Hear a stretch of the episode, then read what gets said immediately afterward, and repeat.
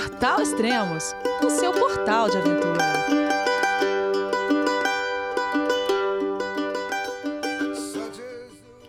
Bom dia, boa tarde, boa noite, bem-vindo a Extremos, o seu podcast de aventura. Esse é o quarto e último podcast da série Travessias, a cicloviagem da Rosângela, que agora está acompanhado com Edson. Vamos conversar com eles então. Olá pessoal, tudo bem? Minha parceira é feita de metal e tem duas rodas. Curtimos juntos o vento no corpo. Nossa relação é puro equilíbrio. Um depende do outro para andar. Quando não nos entendemos, a queda é dura para os dois. Com segurança, sabemos que dá para ir mais longe. Por isso, eu levo comigo algo que me conecta ao mundo inteiro, na palma da mão. Segurança é essencial. Spot comunicação para os amantes de aventura. Olá, Rosângela. Olá, Edson. Tudo bem? Olá, tudo bem? Olá, Elias. Tudo bem? Tudo jóia? Jóia. Onde vocês estão? Eu estou nesse momento em Bombinhas, em Santa Catarina. E eu estou em Garopaba, Santa Catarina também, em casa. Vocês estão tudo pro sul, mas a cicloviagem já terminou faz tempo. Faz já, tempo. já faz. Já faz um tempinho, faz um, um ano e sete meses, mais ou menos. Tá, e a gente estava devendo esse final, né, da, da sua cicloviagem, que era esse último podcast. Isso, a ideia era gravar com o Edson, mas como a gente não tinha se visto mais depois da, da volta da viagem, porque eu moro no Rio Grande do Sul, né, e o Edson mora aqui em Santa Catarina, então faz em poucos dias que a gente conseguiu é, se rever e conversar sobre a viagem para a gente, então, é, fazer esse última, último podcast. Ah, legal. Só lembrando, o primeiro podcast da, da sua cicloviagem foi o 301, depois o 310, o 312 e agora esse daqui, o último, que é o 355. E você lembra quando que terminou? Foi o quê? Foi 2020. Isso, eu terminei em março, março de ah. 2020. Um pouco antes da pandemia, então. Na verdade, eu entrei, cruzei a fronteira do Uruguai para o Brasil um dia antes da, da, fronteira fechar, sem saber que ela iria fechar. Caramba. Foi tudo calculado sem, sem ser calculado, sem querer deu certo. muito bom, muito bom. Ah, bom, o último podcast a gente estava falando sobre o quê? A gente estava. Você estava na onde? A gente estava em Governador Gregórios e a gente tinha acabado de fazer o Passo Maia. Isso. Você já estava com o Edson, né? Isso, a gente já, já estava viajando juntos. Uhum. Fantástico. E esse podcast vai ser. O que, que, que vocês vão falar? A partir da onde? Então, nós estávamos em Governador Gregórios e ficamos ali cerca de dois dias mas nós estávamos numa certa ansiedade para chegar logo em El Chaltén, né? Pois queríamos passar o ano novo em El Chaltén. Então foi uma correria ali para chegar até lá nesse curto período de tempo aí que foi dois, três dias, né, para chegar até lá. E chegando em El Chaltén, a gente ficou lá uma quantidade de dias ali, pouco mais de uma semana, dez dias, a gente fez os trekkings, uh, que foram possíveis serem feitos lá. Gostaram de Alchalten? Eu gostei, eu achei demais. Eu sinto que podia ter ficado um mês lá fácil, com tanta coisa que tem para fazer ali. Aquilo ali é um lugar fantástico. Eu estou enlouquecido para voltar lá, diga-se de passagem. É, é, o Chaltén é um dos meus lugares preferidos no mundo, né? Sempre que me perguntam qual é o lugar, meu lugar preferido no mundo, eu tenho, e é a base, então, do, do o, a parte ali do, do camping do Point Cenote, que tem aquela vista, né, para os cerros. E desde, desde quando eu conheci esse lugar, é o meu lugar preferido no mundo, então eu amo ficar em Alchaltén. A minha ideia, inclusive, era ficar trabalhando em El Chaltén, a gente viajaria juntos, eu e o Edson só até El Chaltén, ele seguiria a viagem e eu ficaria lá um ou dois meses, para poder também é, trabalhar um tempo e conhecer melhor o lugar, né? Eu já estive três vezes lá, mas parece que sempre falta alguma coisa para conhecer no lugar. Então, a nossa ideia era chegar para passar o ano novo lá. Só que a gente saiu de governador Gregóris no dia 29. Depois fomos para Três Lagos. Ali também a gente teve um, uma dificuldade em pedalar, porque a estrada estava muito, muito ruim. Era uma estrada que estava em construção, então é aquele rípio solto que você não consegue sair do lugar. A gente acabou é, um, um, pouco de carona antes de Três Lagos, até chegar lá em, em, Três Lagos. E quando a gente saiu, então, em direção a El Chaltén, já era dia 30, né? E a gente queria chegar o quanto antes em El Chaltén para passar a virada de ano, então, lá em El Chaltén.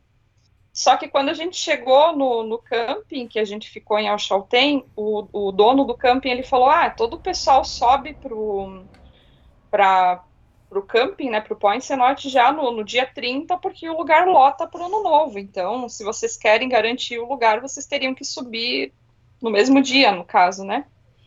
e nós estávamos acabados. Imagina. Aí o, o, contar como é que foi o nosso ano novo. Tá, é, o, pla o, planejado era o ano novo passar lá no Pós-Cenote. E vocês chegaram no dia 30 e no dia 31, o que vocês fizeram? Dormimos, cada um na sua barraca. a, a, virada, a virada foi dormir. A gente foi ah. dormir às 8 da noite, Elias. Estávamos acabados. Ah, pelo menos vocês estavam dormindo e eu chaltei. Vocês passaram o ano. Não importa que era dormindo, vocês estavam lá, né? Então, é aquelas... a, ideia, a ideia era passar no Point Senate mesmo, mas assim, ele falou isso no dia que a gente chegou, que o pessoal já estava indo. A gente chegou lá no dia 30 e ele falou que o pessoal já estava indo pro acampamento dia 30, porque tem um número limitado de pessoas que podem ficar lá, né? Uhum. Então, normalmente, quem é dia 31 já não conseguiria mais lugar para acampar lá. E a gente não conseguia se mover, porque o vento contra ali, primeiro que para chegar em Alchaltén, foi vento lateral durante alguns quilômetros, né? Então foi muito, muito difícil chegar na bifurcação em que você é, sai da, da, rodovia e toma sentido para Alchaltén. Quando a gente chegou nessa bifurcação, graças a Deus, parou uma caminhonete, a gente conseguiu pegar carona para ir para Alchaltén, nesse pedaço, esses 90 quilômetros, porque era 90 quilômetros de vento contra. Sim. Então não tinha a mínima condição da gente conseguir chegar lá no mesmo dia, né? E com essa ajudinha do destino, a gente conseguiu então chegar no dia 30 em Alchaltén. E como não conseguimos ir para o acampamento porque estávamos destruídos, a gente acabou passando a virada do ano dormindo. Fomos dormir já às 8 da, da noite, fizemos um almoço de ano novo, então no, no dia 31 e às 8 da noite estávamos dormindo já para partir para os trekkings, então, no dia 1 é, então, para quem não conhece, o Chaltén é uma cidadezinha, um vilarejinho pequeno, deve ter 1.600 habitantes hoje. Quando eu estive lá em 2004, tinha, era 800 habitantes, né? Então, quer dizer, eu acho que o agito, o maior agito mesmo, ia estar tá nos, nos campings, né? E acho que na, na cidade, você chegou a comentar comigo que tinha algum agito também, né? Sim, tinha uma festa marcada para a cidade, mas ninguém fica lá. Todo mundo quer ir para o pé do, dos cerros, né? Para a base dos uhum. cerros. Então, a cidade mesmo não tava, não tinha muita gente não no, no dia 31. Sim. Eu, eu Aí... me recordo que eu fui no mercado buscar cerveja, algumas o mercado estava lotado, lotado. Era, tinha bastante gente na cidade, assim, que depois ia cada um tomar o seu rumo naturalmente. Mas assim, era aquelas filas quilométricas dentro do mercado para fazer Nossa. compras. Ah, uma boa. É bom assunto. É, como que é o mercado lá? Preço e os itens, você encontra de tudo? Encontra gás? O que, que é? Tem, tem lojas de equipamentos agora que vendem, vendem gás, se o cara precisar comprar um. As, também os campings fornecem, geralmente tem uma, uma cozinha com fogão completo e os preços nos supermercados lá em Alchaltén, eu não notei muita diferença em relação aos preços, por exemplo, das cidades argentinas. Eu achei bem acessível, para falar a verdade. Hum. Ah, muito bom, então. É, eu, eu notei uma diferença muito grande da cidade da primeira vez que eu fui, em 2016, para agora, é que tem muito mais estrutura para quem quer fazer trekking, no sentido de que agora tem vários lugares que alugam equipamentos se a pessoa for sem equipamento, ela consegue alugar barraca, saco de dormir, tudo lá, coisa que em 2016 não existia. É, lavanderia também, é, outros tipos de, de comércio que não existiam em 2016, que hoje em dia tem. Então é uma cidade muito pequenininha, mas ela vive do turismo de aventura, essencialmente. Assim, todo mundo que vai para Chaltén é, são pessoas que vão para fazer trekking, para escalar, e, e, a cidade está se, se adaptando a esse, esse tipo de público. Então está bem interessante. Tem muitas hospedagens a mais do que tinha antes, assim, é, cervejarias do lugar também. Um, um, lugar que ninguém pode, que for para Chaltén, não pode deixar de ir é a sorveteria, a famosa Opa. sorveteria. Eu, é. eu ri muito, Elias, porque se a gente pensar no Brasil, as pessoas têm o hábito de tomar sorvete no verão, né? Aqui no uhum. inverno é difícil as pessoas tomarem sorvete, né? Uhum. E lá um frio danado e todo mundo voltava do trekking para sorveteria, formava fila até na rua na sorveteria de tomar sorvete de lá. Quando eu estive em Ushuaia, a mesma coisa, estava 8 graus, ventando, aquele vento da Patagônia e, e o pessoal tomando sorvete. Eu falei, sim, o pessoal é louco, não é possível. Bom, você estava comentando de El Chaltén, El Chaltén é conhecida lá na Argentina, né, como a capital do trekking, né? Então é exatamente isso que você falou. A capital do trekking, acho que talvez seja mais recente, mas ali, acho que o, o que fomentou ali é, foi as escaladas, né? No, no Fitzroy, no é, Cerro Torre, né? Sim. Sim, as agulhas, né? Isso. É bem, de... bem variado, assim, para esportes, né? Tem, tem bastante opções. Uhum. Ah, você comentou que é seu lugar no mundo, né? Mas tudo bem, vou, vou falar só de Patagônia, tá? Isso para quem tá ouvindo o podcast, né? E por que não Torres del Paine não é o seu lugar preferido? Eu tô, essa pergunta é porque no Brasil é, quando a gente fala Patagônia, é sinônimo de Torres del Paine, né? Às vezes, às vezes a pessoa não sabe nem que Bariloche é Patagônia, né? Que, sei lá, Punta Arenas é Patagônia. Então, Sim. por que é, é Torres del Paine não é seu lugar preferido? Não, a gente não tá falando que você não gosta de Torres del Paine, só porque prefere El Chaltén do que Torres del Paine para mim, o Chaltén é um lugar mágico, assim, desde a primeira vez que eu estive lá, eu fiquei encantada com o lugar, assim, você vê aquele cerro gigantesco e você vê as pessoas pequenininhas lá embaixo, para mim é muito uma, uma analogia de, do que a gente é perante o universo, sabe? A gente não é nada. E lá isso é muito visível. Para quem faz o, o trekking, então, para ver o sol nascer, por exemplo, que vai na, na parte superior, então, porque quando você sai do, do Point Note e você sobe até a base onde você vai ver as torres mais de perto, você está num local alto e algumas pessoas descem até a borda do lago. Quando você enxerga aquela montanha e as pessoas pequenininhas lá embaixo, dá muito essa sensação de, de te mostrar, te, te colocar no seu lugar no mundo, sabe? É, eu acho que por isso que eu gosto tanto desse lugar. Ele me traz essa sensação de como é que eu posso explicar? do quanto do quanto a gente é pequeno perante a natureza que existe ali. E é, Torres del Paine eu gosto muito também. Eu já estive duas vezes lá. É, já levei pessoas para fazerem trekking lá, o W, né? Eu não fiz o circuito O ainda. É um, algo que eu quero fazer. Só que Torres del Paine se tornou um lugar essencialmente comercial, muito comercial. É tudo muito caro lá, cultura que não existe em El Chaltén, né? El Chaltén é, é ele, ele, o, o local onde estão os trekkings, eles são, é uma reserva ambiental, né? Só que você não vê nada de estrutura comercial lá dentro. Você vai ter só um banheiro, que é um banheiro seco, digamos assim, né? É, e nada mais. Então, não, não, ele, ele não, não está tão dentro ainda dessa parte comercial, sabe? Lá você sente talvez esse contato com a natureza um pouco mais forte também, por não ser tão comercial quanto está Torres del Paine.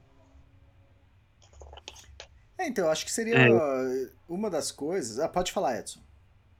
Não, eu concordo com a Rosângela e gostaria de frisar também. Em termos de beleza, tanto El Chaltén como Torres del Paine, eu, eu creio que se equiparam, assim. Mas é o Chaltén ganha disparado pelo fato de não ter toda aquela burocracia que está tendo hoje em dia para fazer um circuito W ou um circuito O, que tem um número X de pessoas, uh, que não pode ser extrapolado, tem que fazer reserva seis meses antes, pagar um monte de taxa elevada. É o Chaltén não, tu chegou ali, tu vai para a trilha a hora que tu quiser, tu faz a trilha que tu quiser, acampa nos espaços determinados no dia que tu bem entender, não paga nada, é tudo 0800 e o parque é extremamente bem cuidado, assim, bem limpo, não, não, tu não vê nada que desabone né, o trato no cuidado pela administração argentina, tu não vê lixo em lugar nenhum. Uh, e tem essa vantagem, né, do cara não precisar estar tá se envolvendo nessa burocracia, porque hoje, se tu quiser fazer um circuito O, tu vai ter que contar com a sorte de arrumar a vaga lá seis meses antes para poder fechar a agenda, né? Daqui a pouco corre o risco de chegar lá, tá tempo ruim e ter que fazer uma trilha na correria, né? Eu que já fiz o O lá, passei um pouco por essa situação, mas foi bem antes, né, dessa dessa burocracia ainda maior que eles colocaram, né? Uhum. Então, eu acho que um pouco que reflete isso que vocês falaram é que realmente Torres del Paine ele é um parque, né? Então ele é um parque fechado praticamente. E como ele foi muito difundido e ficou muito famoso, a procura é muito grande. E para você conseguir uma reserva ali, realmente não é fácil. E em contrapartida, o Chaltén, apesar de ali ser também deve ser uma reserva, mas ali tem a cidade dentro, né? Então quebra todo esse, sabe, essa coisa de fechado que é Torres del Paine. É o que você falou, os dois são muito bonitos, né? Não tenho o que falar nenhum dos dois. Mas é, El Chaltén é mais livre, porque é uma cidade, você sai para caminhar onde você quiser. Tem camping, tem, tem alguns campos, acho que El Chaltén, que são pagos, não são? Outros campos são livres, é, algo Dentro? assim. Dentro, Dentro do. do- É tudo livre. Todos de. Ah, Joshua tem. Ah, então. E outra, a- também. A, outro detalhe é que a moeda na Argentina é mais barata do que no Chile, então, quer dizer, tudo fica mais atrativo para quem vai para o. Só ele só não tem fama aqui no Brasil, entende? É, quando eu fui para lá, eu nem ia para o. Eu conheci um italiano no meio do caminho e tava em Rio Ga- Gallegos e ele falou assim: "Ah, pra você tá indo?" Eu falei: "Torres del Paine". Ele falou: "Você não vai para o Chaltén?" Eu falei, não, por quê? Falou, você tá louco? Tô vindo da Europa aqui só pra ir pra Jaltém, você não vai? Você tá aqui? Eu falei, tá bom, então eu, então eu vou, então, vai. e aí, beleza. Mas é o seguinte, acabei de fazer reserva pra. Quer dizer, acabei, faz, faz uns 20 dias, nós estamos em novembro, né? Foi no meio de, de outubro eu fiz reserva para pro circuito O. Eu paguei 700 reais em todos os campings e mais um, ainda peguei um, um dia extras, né? Então, eu achei que iria sair mais caro, achei que não foi tão caro assim, e pela fama que tá, mas agora em outubro, quando eu fui fazer reserva, e é, foi a reserva para janeiro, ah, só tinha camping, todos os outros é, já estava tudo ocupado, entende? Se quisesse dormir em domo, em refúgio, em o que fosse, já não tinha mais, só tinha camping liberado. Loucura, né? É, é, Eu então, é, e aí, aí você pensa em o Chaltén, que é tudo li- praticamente liberado, então, sabe, é, é gostoso fazer essas coisas mais livres. É a mesma coisa, eu fiz a caminhada em, na Kungsleden, né? Você pode dormir em qualquer lugar, você não paga nada, isso você ficando um pouco longe dos refúgios, né? E não sei o que tem. Aí quando você vai para o Canadá, para os Estados Unidos, todos os campos você tem que fazer reserva, você tem que ter o ticket, tem... Cara, puta burocracia, mas por quê? Porque a procura é grande, a demanda, né? Sim. Sim, com certeza. Mas é o, é o Chaltén, eu acho que ele tem a. Eu acho ele mais lindo também que Torres del Paine. Torres del Paine é bonito, sim, mas eu acho o Chaltén mais bonito também. Talvez por ele não ser tão comercial, por não ir tanta gente, ele ainda tá mais preservado, digamos assim, né? Torres del, del Paine, você é, vê já, tem, teve aquele grande incêndio que destruiu boa parte do parque. É, como passa muita gente por ele, tem sendeiros que, que pelo trânsito de, de pessoas, acabou também é, destruindo bastante da área verde que existia próxima aos sendeiros e tal. Então, isso em El Chaltén ainda está bastante preservado também. Esperamos que continue assim por muito tempo. E então, vocês finalizam aí o Chaltén o que aconteceu depois? Então, depois que nós terminamos ali o trekking lá do, do parque de El Chaltén, uh, nós ficamos mais dois diazinhos rápidos ali na, na vila e eu decidi no dia 8 seguir em frente, né? Uma é o Calafate. Uh, me despedi da Rosângela, que naquele momento eu estava pensando em ficar por ali alguns dias mais, né? E toquei em frente para o Calafate. No meio do caminho lá, eu acabei também lesionando meu joelho numa forçada de barra na bicicleta, né? E acabamos nos encontrando no caminho para o Calafate na Ruta 40, né, Rosângela? Isso, eu acabei saindo no dia seguinte, então. É, no, no, dia 9, eu saí de, de El Chaltén e fui também em direção a um dos únicos lugares que os cicloviajantes conseguem pernoitar, então, entre El Chaltén e, e El Calafate, né, que seria uma... É tipo um restaurante abandonado que tem no, no caminho, que a gente chama, é o restaurante Luz Divina, ele está no I Overlander, Overlander como Luz Divina. E desse ponto de El Chaltén até o restaurante são 125 quilômetros, mas 90 quilômetros são de vento nas costas, então é 90 quilômetros que eu fiz em quatro horas. Foi muito rápido e muito bom, esses 90 quilômetros. Só que depois que se sai dessa estrada de acesso, então, para El Chaltén, e se toma a ruta principal, esse vento que estava nas costas, ele vira um vento lateral. E aí eu levei mais quatro horas para fazer os outros 35 quilômetros, porque eu não conseguia pedalar na bicicleta, eu não conseguia ficar em cima da bicicleta. O vento me derrubava o tempo todo, assim. Então, eu levei oito horas para chegar nesse mesmo restaurante que o Edson tinha dormido, então, na, na noite anterior. E no outro dia, então, eu pedalei, consegui chegar até o Calafate e lá eu consegui encontrar o Edson na, na hospedagem que ele estava. Ficamos lá em El Calafate também, acho que três dias ou quatro, não me recordo bem agora, para uh, eh, dar um alívio para o meu joelho, porque nesses mesmos 125 quilômetros que a Rosângela dificuldade, eu acabei lesionando o joelho, né? E aí a minha ideia era assim, vou dar um tempo, ver se ele se recupera com repouso, né? Uhum. Funcionou até de certa forma por um tempo, né? Mas eu vi que a partir dali a minha viagem seria diferente, né? Porque todo dia se eu começasse a pedalar mais do que 40 quilômetros ou pegar um vento contrário, já começava a doer. Eu não sei se deu uma inflamação ou o que que foi, mas foi foi tenso. E aí foram para onde? De El Calafate, a gente seguiu pela Ruta 40, né, no sentido sul, direto para o Chile, né? A ideia era cruzarmos para da Vila Vila Cerro Castillo, né, que é próximo do próximo de do Torres del Paine, que é próximo também de Porto Natales, né? A ideia era ir a Porto, a ir a Torres del Paine, mas no meio do caminho lá com essa questão do joelho, do meu joelho estar ruim, e sabendo que estava muita procura por pelas pessoas, né, por acesso ao parque, a gente acabou abrindo mão de ir para Torres del Paine e seguir sentido sul, né? Ou seja, alcançar o mais rápido possível Punta Arenas. Uhum. É, como a gente não tinha reserva, a ideia não era ir fazer os trekkings em Torres del Paine, mas sim entrar, entrar no parque, é, andar por, por estradas que a gente não tinha andado quando a gente fez o, o trekking, né? Eu e ele fizemos trekking em períodos diferentes, em épocas diferentes.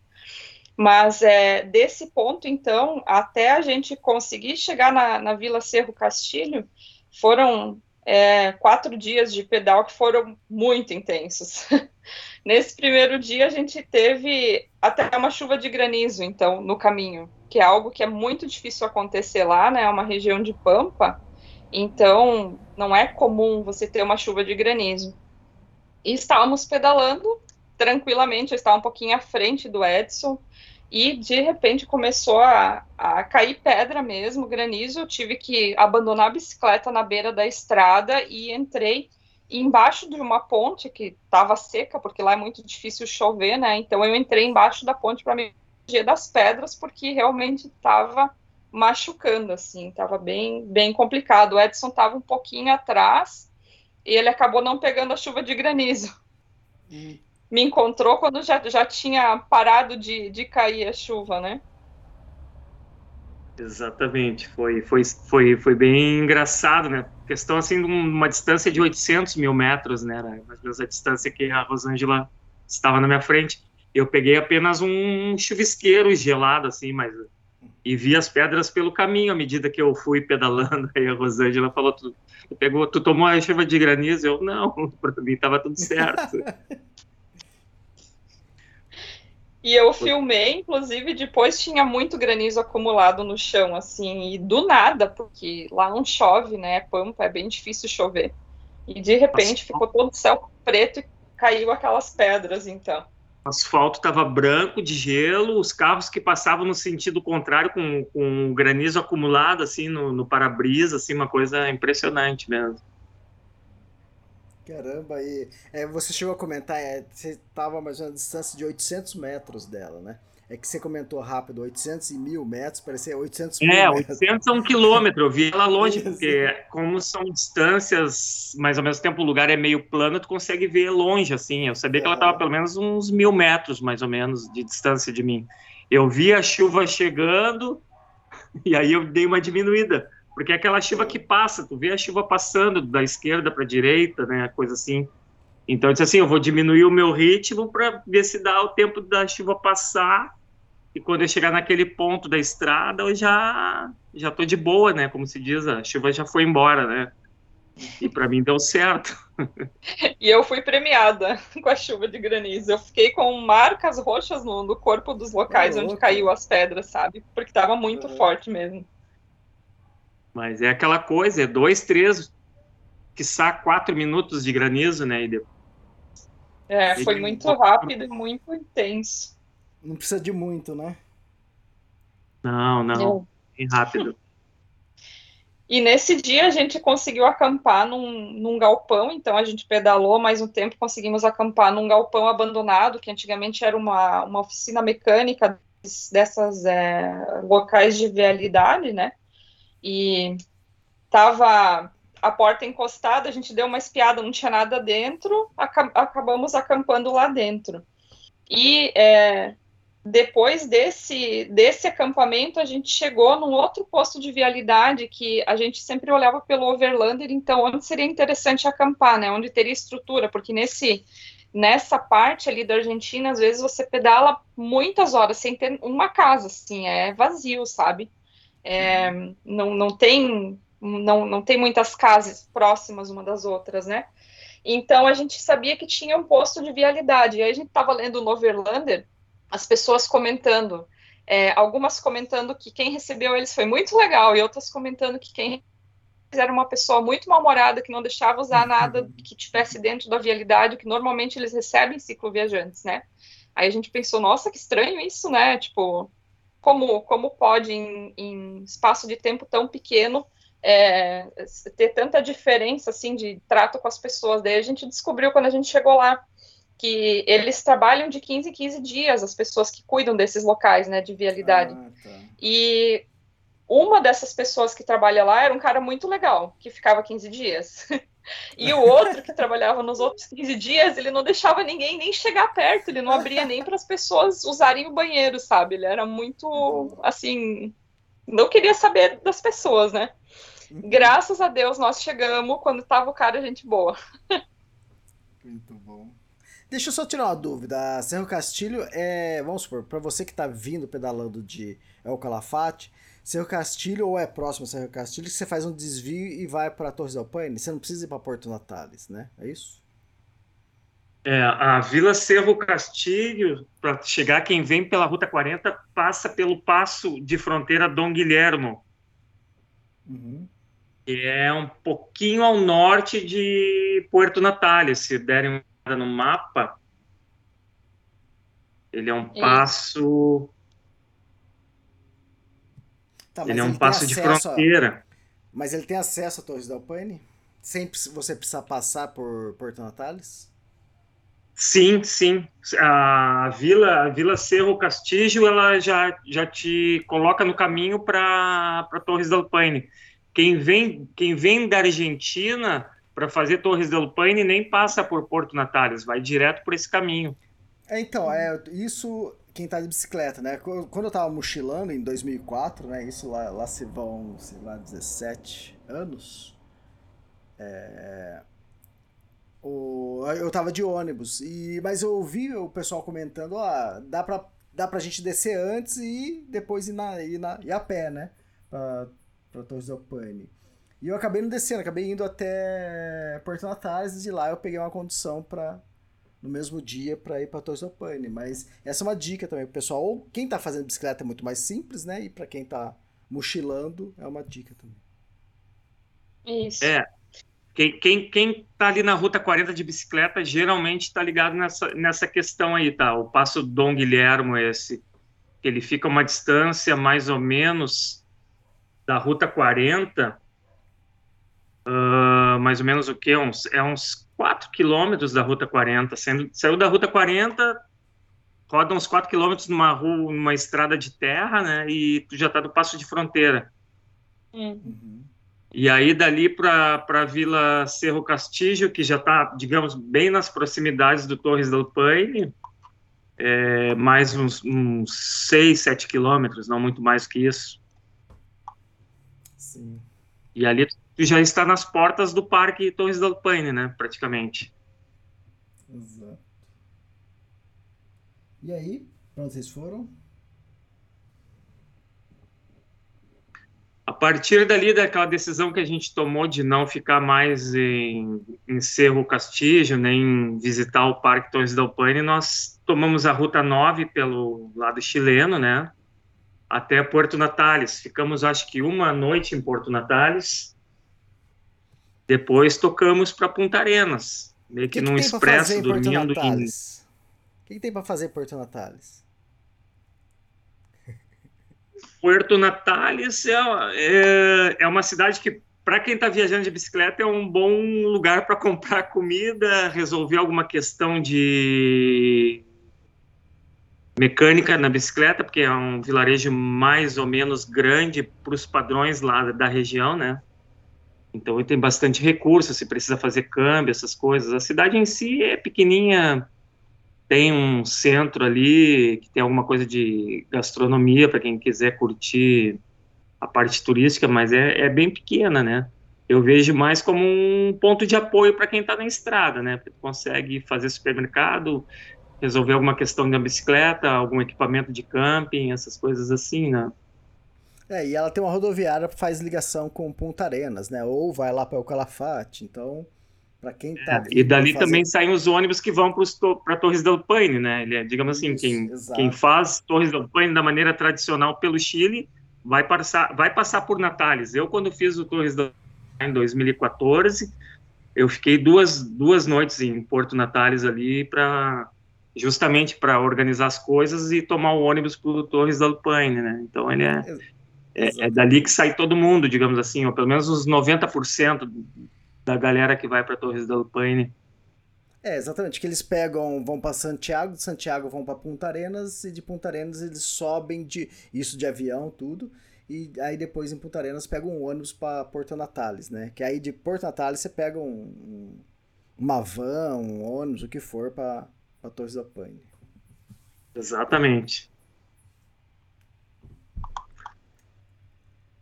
Depois de Porto Natales, então, como eu disse, a gente foi numa tocada de pedal e algumas caronas uh, até Punta Arenas. Dormimos, eu acho que duas noites em pontos de ônibus, né, que são aquelas casinhas fechadas. Rosângela pode contar um pouco dessa experiência? é, é, é bem interessante. Essas, essas paradas de ônibus, elas são protegidas do vento, então, mas elas são pontos de ônibus mesmo para as pessoas que vivem nas estâncias que estão pelo caminho. Então, normalmente elas são fechadas, elas têm porta, tem janela de vidro, tudo bem fechado, bem protegido. E a gente acabou dormindo em duas dessas paradas de ônibus e conseguimos fazer a mágica de colocar as duas bicicletas e todo o equipamento dentro da, dessas paradinhas de ônibus. Mas é, a quadrada retangular que a gente ficou, ela devia ter tipo um metro e meio por dois. Agora você imaginem, um metro e meio por dois, duas bicicletas, todos os alforjes, os alforjes que a gente levava, as maletas, e a gente ainda dentro desse mesmo espaço. E foi, foi muito engraçado, assim, a gente fazendo malabarismo para conseguir colocar todo o equipamento dentro dessa parada de ônibus para conseguir dormir.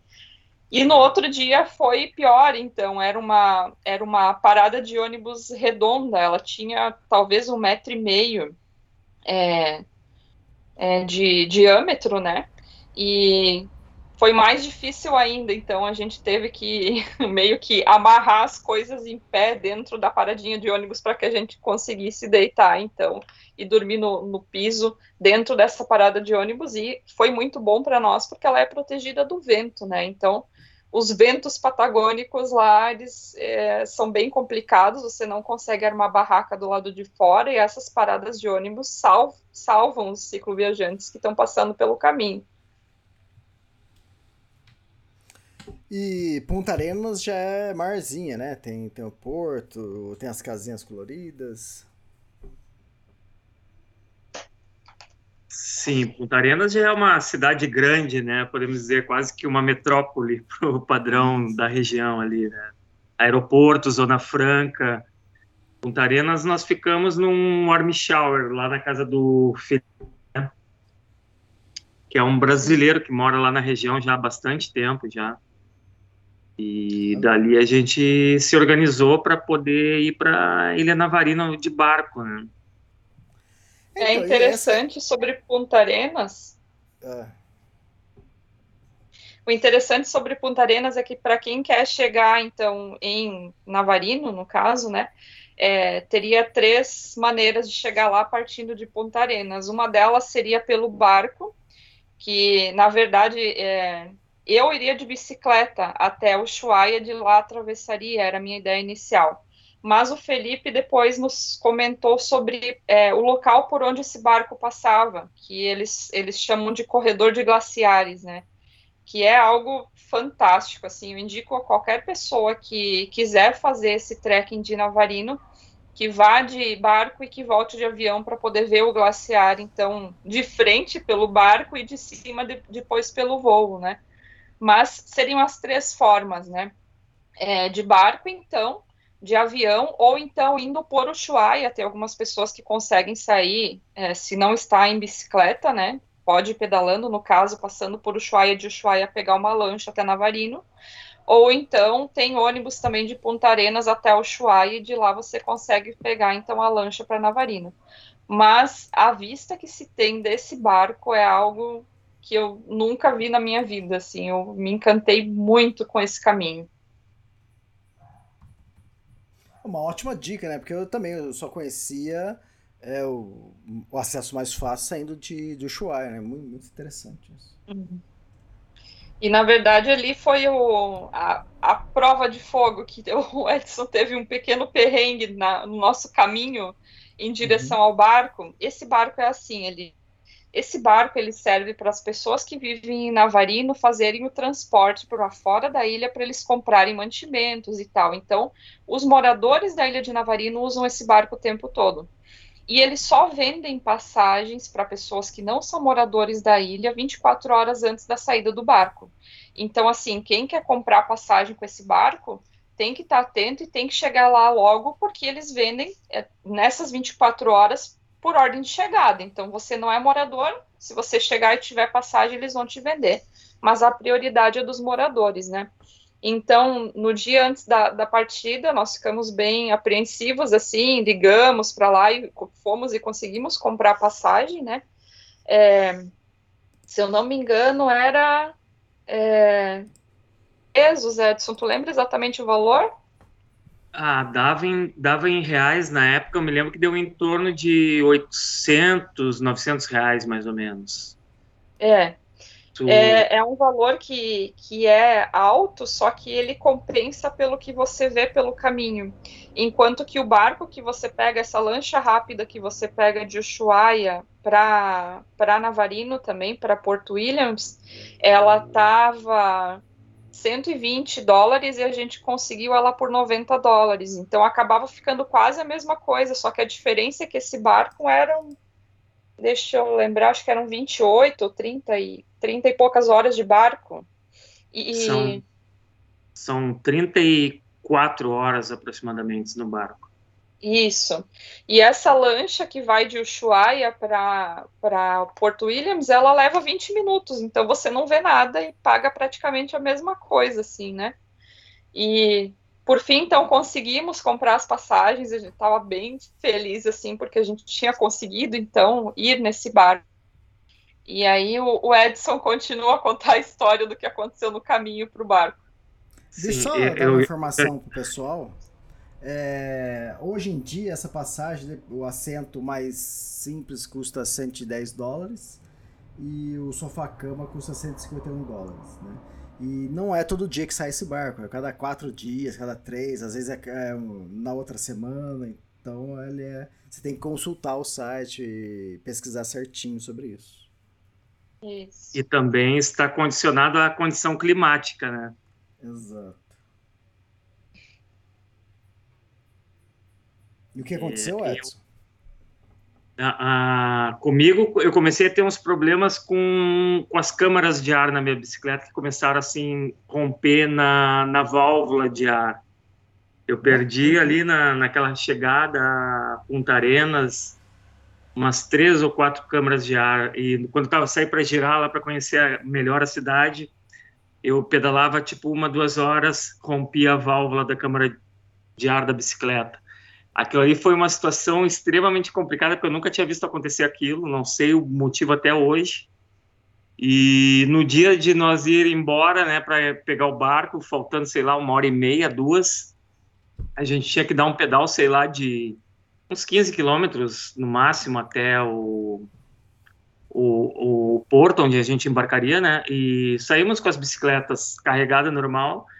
E eu acho que furou uma ou duas vezes e eu já estava apavorado, né? E aí Rosângela, Rosângela, vai porque tu vai perder o barco.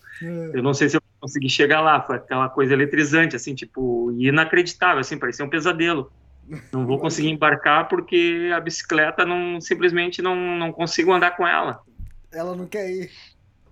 É. Exatamente. Rompi a câmara de ar. Eu comprei cinco câmaras de ar e eu acho que eu gastei as cinco ali naquele, naqueles três, quatro dias que eu fiquei ali em Punta Arenas. Foi algo, foi algo assim alucinante no mau sentido, né? Uhum. Aí, enquanto eu estava no meio do perrengue, parado ali, tentando remendar a bicicleta, a câmara de ar, no caso, dá um jeito, e eu disse para a Rosângela, vai, te manda, porque tu vai perder o barco. Aí a Rosângela viu um carro com umas meninas que estavam paradas no, na beira-mar lá, que era uma avenida tipo uma rambla, que nem tem Montevidéu ali, mais ou menos, na beira-mar, né? E aí a Rosângela disse, não, eu vou lá falar com aquelas gurias lá para ver se elas te dão uma carona. O carro das gurias era tipo um Ford Ka dos antigos, um carro minúsculo. Disse, Caramba, essas gurias não vão me levar lá, mas nem a pau. Olha a minha bicicleta cheia de coisa aqui. E a Tu não Rosângela foi lá e que era, Elias. Colocar tudo, todas as malas do, do Edson dentro do carro. Ele teve que tirar a roda para caber dentro do carro. E as meninas fala, falaram assim: não, a gente vai dar um jeito, vamos lá. Porque o Edson estava desistindo já de pegar o barco. Eu disse para ele: não. Eu tentei parar carro que passava na, na via, ninguém parou. Aí vi esse carro das meninas, fui lá, elas aceitaram, mas meu, o Edson foi espremido dentro do carro, com bicicleta ali na frente, os alforjes no porta-mala realmente não cabia. Eu não sei como que eles conseguiram fazer caber. Aí eu ajudei ele a desmontar, colocamos algumas coisas dentro do carro e eu falei, bom, eu vou dar uma apurada agora, né, porque eu ainda ia ir pedalando. E a gente se encontra lá no porto, e as meninas levaram ele até o porto. E aí chegamos lá, acho que faltando o quê? 15 minutos para zarpar. Foi, foi uma loucura mesmo. Que sorte. Aí só quando eu desci a rampa para dentro do barco, assim que eu relaxei, porque até então tava um verdadeiro pesadelo aqu- aquela situação toda ali, né? Tá. E também explicar, o barco não é um barco de, de turismo, assim, né? Cabires, né? Piscina, né? Não, é um ferry boat, né? Desses grandes, né? Que leva vários carros, caminhões. Ele também leva material de construção, tudo. Ele leva tudo dentro daquele dentro daquele compartimento aberto ali. E ele tem uma cabine lateral onde tem as poltronas, assim como se fosse um ônibus leito, né? É, exatamente, é um tu... barco, só que bem a lateral dele, num canto, bem na lateral, que é a parte das cabines, né? O barco não é no meio, né? As cabines não são no meio do barco. O meio do barco é para os carros, caminhões, ônibus, né? Isso. Exatamente. O, principal do barco, na verdade, é o transporte, né? Porque é, eles têm dentro do barco containers que são só para as encomendas dos moradores da, de Porto Williams então, os moradores de Porto Williams, eles têm pessoas em Punta Arenas que eles é, entram em contato e passam, digamos, a compra de supermercado que eles precisam, material de construção que eles precisam. E o trabalho dessas pessoas é comprar essas coisas e levar para esse container que vai estar tá dentro desse barco, encaixotado, com nota fiscal, tudo. Quando eles chegam nesse com esse barco, então, em Porto Williams, as pessoas que fizeram o pedido vão lá e retiram a mercadoria. É muito interessante assim a maneira que eles encontraram de conseguir levar. E eles levam de tudo, né? Porque é uma ilha lá, então todo o material de construção, como Edson falou, tudo que se precisa é, para casa, alimento, qualquer coisa que precisar, ferramenta, tudo é comprado em Punta Arenas, então e levado para lá. É, se você tiver vontade lá em Português tomar uma Coca-Cola e não tiver lá, você tem que esperar quase dois dias. Não, Isso na verdade, sorte, tem né? supermercado. Tem é. supermercado em Porto Williams para os turistas, digamos assim, só que o valor lá é muito maior do que em Punta Arenas, né? Então, para as pessoas que vivem lá, eles acabam fazendo a compra do mesmo supermercado em Punta Arenas e mandando com esse barco. Ou eles mesmos vão com o barco e voltam, só que como o barco não vai e volta no mesmo dia, eles têm que ir, ficar alguns dias em Punta Arenas e voltar com o próximo barco. Então, esse correio, digamos assim, né, do container acaba funcionando bem para os moradores de lá. Tá. É, e... além disso, os moradores pagam uma passagem que é simbólica, é tipo 10 dólares, mais ou menos, se for a passagem para eles, né? É muito menos do que uma pessoa que não é moradora, né? Então, tem um subsídio, enfim, né? É, isso acontece acho que em várias partes do Chile, lá no Peru também, o, o trem para ir para Machu Picchu, o, o, morador local, o chileno, é, o peruano paga quase nada, é pouca coisa, então é normal mesmo. E, e o lance, como vocês foram? Vocês foram deu para dormir, dava para cochilar, ou vocês foram apreciando a paisagem, como, como que foi ali? A viagem é bem tranquila, né? É, é, desde o princípio, quando eu, quando eu planejei para Ilha Navarino, a minha ideia já era pegar esse ferry boat, né? Porque eu já tinha lido alguns relatos e pesquisado que era bacana, assim, né? E com a bicicleta, além de ser bacana, era necessário, porque não tem como botar bicicleta no avião que faz Punta Arenas, Ilha Navarino. Eles não vão levar, porque é um avião menor, né?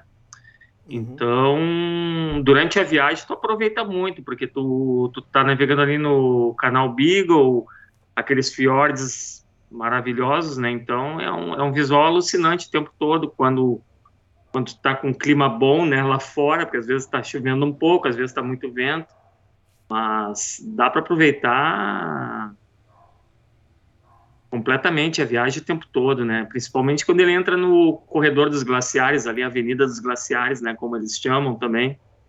E o barco, num, num, num, trecho ali, navegando por quatro horas, passa por uma série de, de glaciares, né? Na, na beira da, das montanhas, assim, que caem no mar, né? Muito bonito aquilo ali.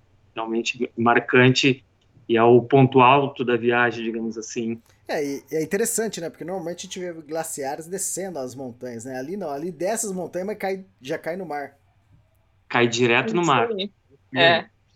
Na verdade, assim, é um grande glaciar que existe lá. Se você olha pelo Google Maps, você enxerga uma mancha branca nesse ponto muito grande, né? E o que a gente enxerga seria a, a borda desse, desse grande glaciar, então, que, que forma. A, a, gente vê como se fossem vários glaciares menores, né? Mas é como se fosse o, o, o final, então, a, a borda entre cerros de onde esse glaciar desce até o mar. Então a gente passa ali por vários, eu acredito que a gente passou por uns sete ou oito, né, pontos que se via então esses, esse esse glaciar. De, claro, cada ponto desses tem um nome, né? Quando a gente está andando no barco, eles falam um pouquinho sobre o glaciar. uh, que, que a gente está vendo no momento, mas você vendo no mapa é como se fosse uma massa só, né, um, um bloco só, e, e, tem essa, então, essa, onde tem esses desníveis do cerro em, em direção ao mar, a gente enxerga, então, essas pontas dele. Mas eu acredito que passar ali de avião deve ser algo espetacular também. Mas, como o Edson falou, é, avião só é permitido levar bagagem de mão. Ele é um avião pequeno, né? Porque o, a, o aeroporto de Porto Williams é um aeroporto pequeno, então é uma aeronave pequena e só é permitido levar bagagem de mão. Então, para quem for de avião, se está de bicicleta, não consegue de avião. Teria que ir realmente pedalando, pôr o chuá e pegar uma lancha lá, ou então pegar esse barco, que é o que a gente indica até é, Porto Williams. Legal, chegaram em Porto Williams, então. A pergunta que fica é, que já, já de entrada, vai, Porto Williams é cidade ou não é? É uma pequena vila. Eles estão eles estão em obra para tudo que é lado, né? Porque eles querem tornar aquilo lá uma cidade, né? Mas é, na nossa visão, pelo que a gente observou, é uma vila, mas é uma vila muito bem estruturada, né? O então, governo chileno está assim, tá botando assim, um dinheiro bom lá. O El Chaltén é uma vila, é, tem vários vilarejos pequenininhos, como acho que Porto Williams, não é? Aí nessas regiões. E aqui no Google, uhum. pelo menos, diz que é uma cidade e porto chileno, né? Porque eu falo isso pelaquela questão, né? Qual que é a cidade mais ao sul do mundo, né? Que é. todo mundo, todo mundo não conhece é como Ushuaia. Né? É, exatamente. Aí vai começar a briga aí. Será que tem ouvintes aí argentinos, chilenos nos escutando? Na verdade, não é o Ushuaia. O Ushuaia é comercialmente a cidade mais austral do mundo, mas a cidade realmente mais austral do mundo é Porto Williams, né? Porque ela tá, se você olhar no mapa, abaixo ainda de Ushuaia. É, mas, além de Porto Williams, existe o povoado mais austral do mundo, que também a gente visitou. Acabamos conseguindo, por obra do destino, visitar esse povoado. E esse povoado tem 27 pessoas morando nele. É, durante a Fica época da pesca da, da centoja, como? Fica na onde, esse povoado? Ele fica. É, a gente chegou lá de barco, também esse mesmo barco que a gente chegou em Porto Williams em um dia, no outro dia ele saiu então para levar suprimentos para esse. E esse passeio, digamos assim, né, esse caminho que ele faz, é gratuito para quem esteve no barco no dia anterior. Então a gente conseguiu entrar e ir até esse, esse povoado. O nome dele é Puerto Toro. E ele está, é, se você olhar pelo mapa, vendo o mapa de cima, então ele está à esquerda de Porto Williams, em direção mais ao sul. E essa cidade, ela, ela era uma base militar antigamente. Porto Williams também foi uma base militar forte, assim, do, do Chile, né? Tanto que as casas que, que a vila que tem em Porto Williams foi uma vila militar. Você enxerga todas as casinhas iguais, né? E Porto Toro, então, ele é um povoado que existe hoje em dia por causa da pesca da centoja, que tem uma época do ano, se eu não me engano, são dois ou três meses por ano, que aportam até 300 barcos nesse pequeno povoado, e, de, e eles fazem a base, então, nesse povoado, e saem dali para a pesca da centoja, então, na época que, que seria a época de permissão, né, para pesca. Então, na verdade, o povoado, assim, tem uma, uma pequena escolinha, mas a, a, uma das professoras da escola a gente conheceu no barco, ela conversou com a gente, ela disse que tinha na, na cidade, então, nesse povoado de 27 pessoas, tinha cinco crianças, ela era professora dos cinco, em idades diferentes, né, e tinha um policial também nessa nesse povoado, então. E esse povoado, sim, é um local que não tem supermercado, não tem nada, porque são, são só 27 pessoas, então as pessoas dependem do barco para todo e qualquer suprimento que elas precisem para sobreviver. Então, esse barco, se eu não me engano, uma vez por mês ou uma vez a cada dois meses, ele vai de Puerto Williams, então, para Puerto Toro, logo depois de vir de Punta Arenas. Tá, é, o Porto Toro, ele pertence à, à Isla Navarino e ele tá na curvinha ali, ali pra, quase já indo em direção pra, pra Antártica. Mas é mais ao sul. É mais, é ao, mais sul ao sul do que Navarino ainda. É, é, é bem mais ao sul. Isso. Só que não é uma cidade, né? Então a cidade mais austral do mundo ainda segue sendo Porto Williams. Ele é o povoado mais austral do mundo. Entendi. E aí, Isla Navarino, o que, que vocês fizeram lá?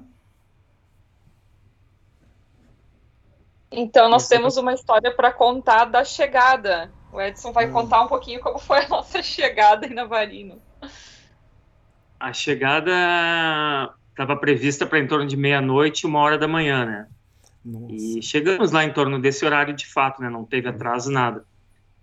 Na hora que desembarca, todo mundo desembarca já com o seu destino certo. E nós não tínhamos reserva de coisa nenhuma, né? A gente chegou lá na, na, na ilha, tipo, desembarcamos, assim, né? E estava conosco também um francês que também estava de bicicleta, que a gente conheceu no caminho, o Greg.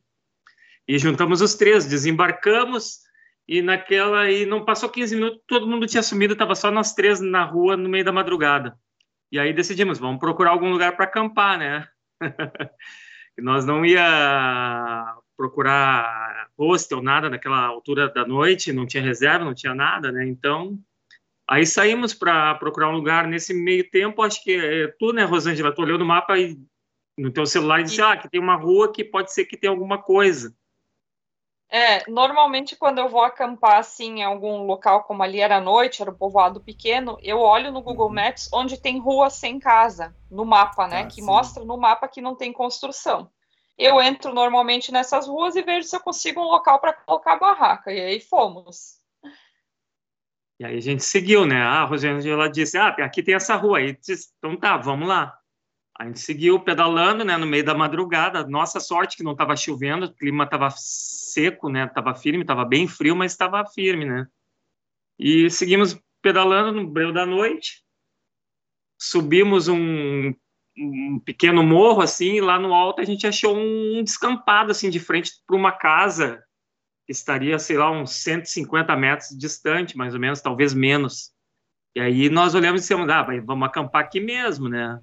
Certo. Assim, bem ao lado da rua, assim, tipo uns 10, 10 metros da, da via, né? Digamos assim, que era uma rua de. Acho que não tinha nem calçamento. Aí montamos o nosso acampamento todo ali no, durante a noite, quase duas da manhã, né? Louco para entrar para dentro da barraca para dormir, né? Porque estava muito frio.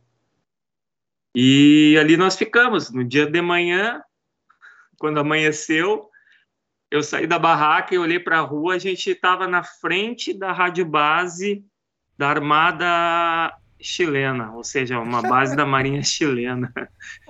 e os caras lá de dentro da base olhando para as nossas barracas, assim, quem são esses favelados que estão aí? Três barracas na frente da base, os caras. Bem, bem na nossa frente, mano. É.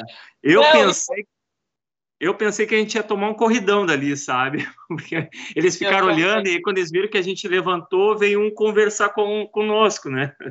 Eles disseram, esse cara vai botar a gente para correr daqui agora, né? Mas não, eles foram super cordiais, né? Os militares que estavam lá de serviço. Aí conversamos bastante com eles, né? Já fizemos uma social ali, né? conseguimos uh, algumas informações preciosas com, de lugares onde a gente poderia acampar próximo do centro ali do povoado da, da vila, né, de Porto Williams também. Conseguimos lugar para deixar as nossas bicicletas, né, enquanto a gente estava enquanto a gente estivesse no trekking, né, porque a ideia era fazer o circuito navarino, que dá mais ou menos cinco dias, e durante esse período a gente teria que arrumar algum lugar para deixar as bikes, né. Aí acho que foi tu, né, Rosângela, que falou com, com o pessoal lá e conseguiu. Sim. A gente conseguiu deixar na base mesmo deles é, as maletas que a gente não ia utilizar e as bicicletas, eles foram bem legais. E o que foi mais engraçado foi assim: a gente tinha olhado o mapa esse ponto e não era para ter nada lá. Aí, a hora que a gente chegou, a gente viu que tinha uma casinha, mas a gente acampou do outro lado da rua da casinha, para não estar tá perto, né? E eu ainda comentei com eles, eu disse, ah, amanhã de manhã a gente já vai embora cedinho, né? E quando a gente acordou, então, saiu da barraca, eles já estavam, tipo, olhando quem são esses três loucos que estão aí acampando em frente à base da, da armada. E foram muito legais, assim, é, eles nos forneceram água, nos, água potável nos dias que a gente estava lá, né? A gente ia buscar água para beber, porque a gente conseguiu passar todos esses dias que a gente passou em Navarino, é, fora os dias do, do trek, a gente passou no parque municipal, então acampando gratuitamente. A gente praticamente não gastou, gastou em comida só lá em, em Navarino, em Porto Williams, na verdade. Exatamente, a gente conseguiu a façanha de ficar ali, acho que 10 dias sem gastar um real em um real ou um dólar ou um peso em, em hospedagem. Isso foi um foi bom porque aí a gente conseguiu equilibrar a balança financeira para gastar com comida e bebida, né? que é mais importante. Com Exatamente. certeza. Pensando aí. também no barco de volta, né? Quanto quanto a gente porque o barco que vai de Porto Williams para Ushuaia depois também é um gasto grande, então a gente ficou bem feliz acampados lá, sem gastar um centavo, só, só em comida mesmo e bebida. É, ficamos acampados, diga-se de passagem, debaixo de um quiosque gigante que era a nossa casa, né? Ali nós tomamos conta do, do quiosque com churrasqueira e tudo, só não tinha banheiro, né? O banheiro a gente teve que improvisar uma ducha no meio do mato lá para tomar banho quente. Foi, foi, foi engraçado. Nesse, nesse ponto foi útil a o meu chuveiro portátil, que eu tenho aquele chuveiro que ele você pode fazer ele por aquecimento solar, né? Que é uma bolsa plástica ou então você esquenta a água no fogão mesmo e joga dentro dele. Então a gente montou um, uma ducha no meio do mato lá do, do parque. A gente colocou coisas para fechar por fora, fizemos como se fosse uma, uma proteção, né? Acho que até o Edson tem um vídeo do, do nosso chuveiro. E esse, e esse chuveiro portátil dentro, então a gente conseguiu tomar banho quentinho lá também. Para tudo se dá um jeito nessa vida. Exato. E no dia seguinte vocês já começaram o, o trek do circuito de Gentes de Navarino? Sim. No dia seguinte nós fomos até o início, até o início não, até a porteira, né, onde inicia o, o trekking, né?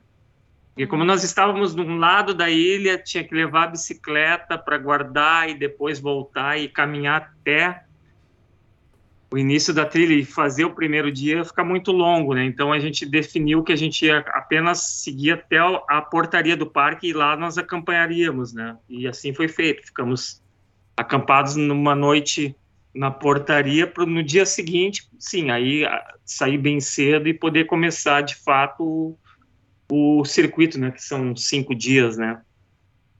É, algo importante para falar para quem for fazer esse trekking é o seguinte: é, eles têm um centro de informações lá, e nesse centro eles oferecem o um mapa com todas as coordenadas né, de GPS. É, para as pessoas saberem certinho, então, conseguirem se encontrar nesse caminho, né? E também é, eles pedem para que todas as pessoas que vão fazer o trekking tenham que deixar é, o nome registrado na, na polícia, na, na delegacia local, quando vai pro, pro trekking e também quando volta, ir lá e falar então que voltou, no caso, porque tem pessoas que vão sozinhas e podem acabar se perdendo e ninguém fica nem sabendo que elas estiveram lá. Então a cidade ele tem esse controle no caso, né? Você deixa o nome antes de ir para o uhum. parque e quando volta tem que avisar que você voltou. É, e aí aconteceu algo interessante, assim, a minha ideia desde quando eu comecei a viagem de bicicleta era terminar a viagem em fazendo o circuito de Navarino, tanto que acho que desde o primeiro podcast eu já comentei sobre isso, né?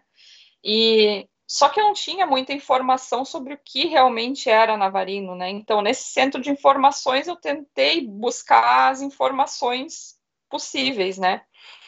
E é tudo muito vago, assim, além da, daquele mapa que te mostra as distâncias, é, não tem, assim, informação da real dificuldade. E aí o moço que atendia lá no centro de informações, eu perguntei para ele, tá, mas é difícil? Alguém que, que não tenha experiência, assim, em algo muito... É, porque eu já tinha feito Torres del Paine, El Chaltén, Batoche, mas era tudo muito fácil, são trekkings tranquilos de fazer, né? Então, a, a, o meu questionamento era: é, vou sair viva de lá se eu for? Mais ou menos isso. eu queria saber como é que era, né? E o moço do centro de informações ele dizia: ah, tem um local que é um pouco mais difícil, mas no geral é tranquilo. O pessoal normalmente não reclama, então foi tudo assim muito vago até que a gente chegou realmente lá para fazer o trekking, né? É que também é meio complicado quantificar, né? O que, que é difícil, né? Porque às vezes é difícil é, para uma pessoa e para outra pessoa é fácil, né? E a gente vai ouvir vocês falar sobre isso, né? Mas vamos lá, como foi o primeiro dia? Então, o primeiro dia, né, a gente fez o circuito tradicional. Eu tenho por hábito, né, porque eu sempre faço de maneira autossuficiente, até onde eu sinto que eu tenho uma capacidade, né. Então, eu faço sempre aquilo que, qual é o tradicional? Ah, o tradicional é cinco dias, então eu vou fazer em cinco dias, eu não vou inventar nada novo. Então, chegamos lá e resolvemos subir o Cerro Bandeira, que é o primeiro ponto digamos assim, uh, importante do primeiro dia, né, que tem, como o nome diz, né, tem uma bandeira do Chile lá no alto e da onde é possível avistar toda a vila ali, o povoado de Ilha de Porto Williams. Tu enxerga, se o tempo estiver bom, até um pedaço lá de Ushuaia, do outro lado do, do canal, né? É, Mas a gente estava uma... com um clima meio complicado naquele dia ali, estava ventando demais lá em cima. A gente só fez umas fotos, mais ou menos, e tratamos de sair da, dali da, da, da vista do vento, digamos assim, né? Então, e seguimos é... pro, pro acampamento do primeiro dia, que é o Laguna del Salto. Tá. Só o pessoal entender, né? Vocês saíram do Porto Ilhas, que é, é beira-mar. A altitude ali é quase zero, né? E depois é, ali o Cerro Bandeira. Zero. Isso. O Cerro Bandeira, onde você já falou que fez fotos ali, a, a vista era bonita, ali você tá. É, é, um pico, né? Ali é 620 metros acima do nível do mar, então. É uma coisa assim, é pouco mais de 500. É, 620. Isso. E... e, na verdade, a distância, então, desse ponto que a gente começou até o ponto de acampamento foi só seis quilômetros e meio, mais ou menos. A distância uhum. não é muito, não é o problema ali, né? A gente caminha pouquinho todos os dias, em torno de seis a oito quilômetros cada dia, né? O problema, como você falou, é a elevação, né? Então a gente sai praticamente do nível do mar, sobe tudo aquilo. E para chegar nesse primeiro acampamento, já foi o primeiro perrengue, para mim, pelo menos, né? É, a gente é, passou por um local que é, eu não sei como, como que fala em português, mas lá no Chile eles falam que é acarreio, que é tipo pedra solta que desceu morro abaixo, assim, uns farelos de pedra. Isso tem muito em Navarinha. O pessoal que vê foto de lá vai ver que praticamente os cerros todos são formados por esses farelos de pedra. Daí tem um local que é pedra maior, que quebrou do cerro, ou menorzinha, mas tem muito desse tipo de, de, de pedras lá, né? E nesse primeiro pedaço, antes de chegar na laguna, a gente passou por um local que tinha deslizamento de pedra, assim, dá para ver que era constante, porque o próprio caminho por onde a gente passava, ele sumia em algumas partes porque tinha caído pedra. Então, esse primeiro pedacinho ali, você não conseguia ter certeza que você estava no caminho certo, porque às vezes tinha um caminho duplicado, justamente porque tinha caído pedra em algum momento. É, e o que aconteceu comigo foi que é, ali teve tipo um caminho duplicado. Eu olhei o que me parecia que tinha sequência, né? O Edson já estava um pouquinho à frente. E eu cheguei num ponto que simplesmente eu não tinha mais por onde passar. Eu fui por esse caminho e de lá não conseguia sair. Então eu tive que subir por umas pedras, me segurando nas pedras e subir meio que escalaminhar, digamos assim, até o caminho da parte de cima, que era o caminho uhum. por onde o Edson tinha passado.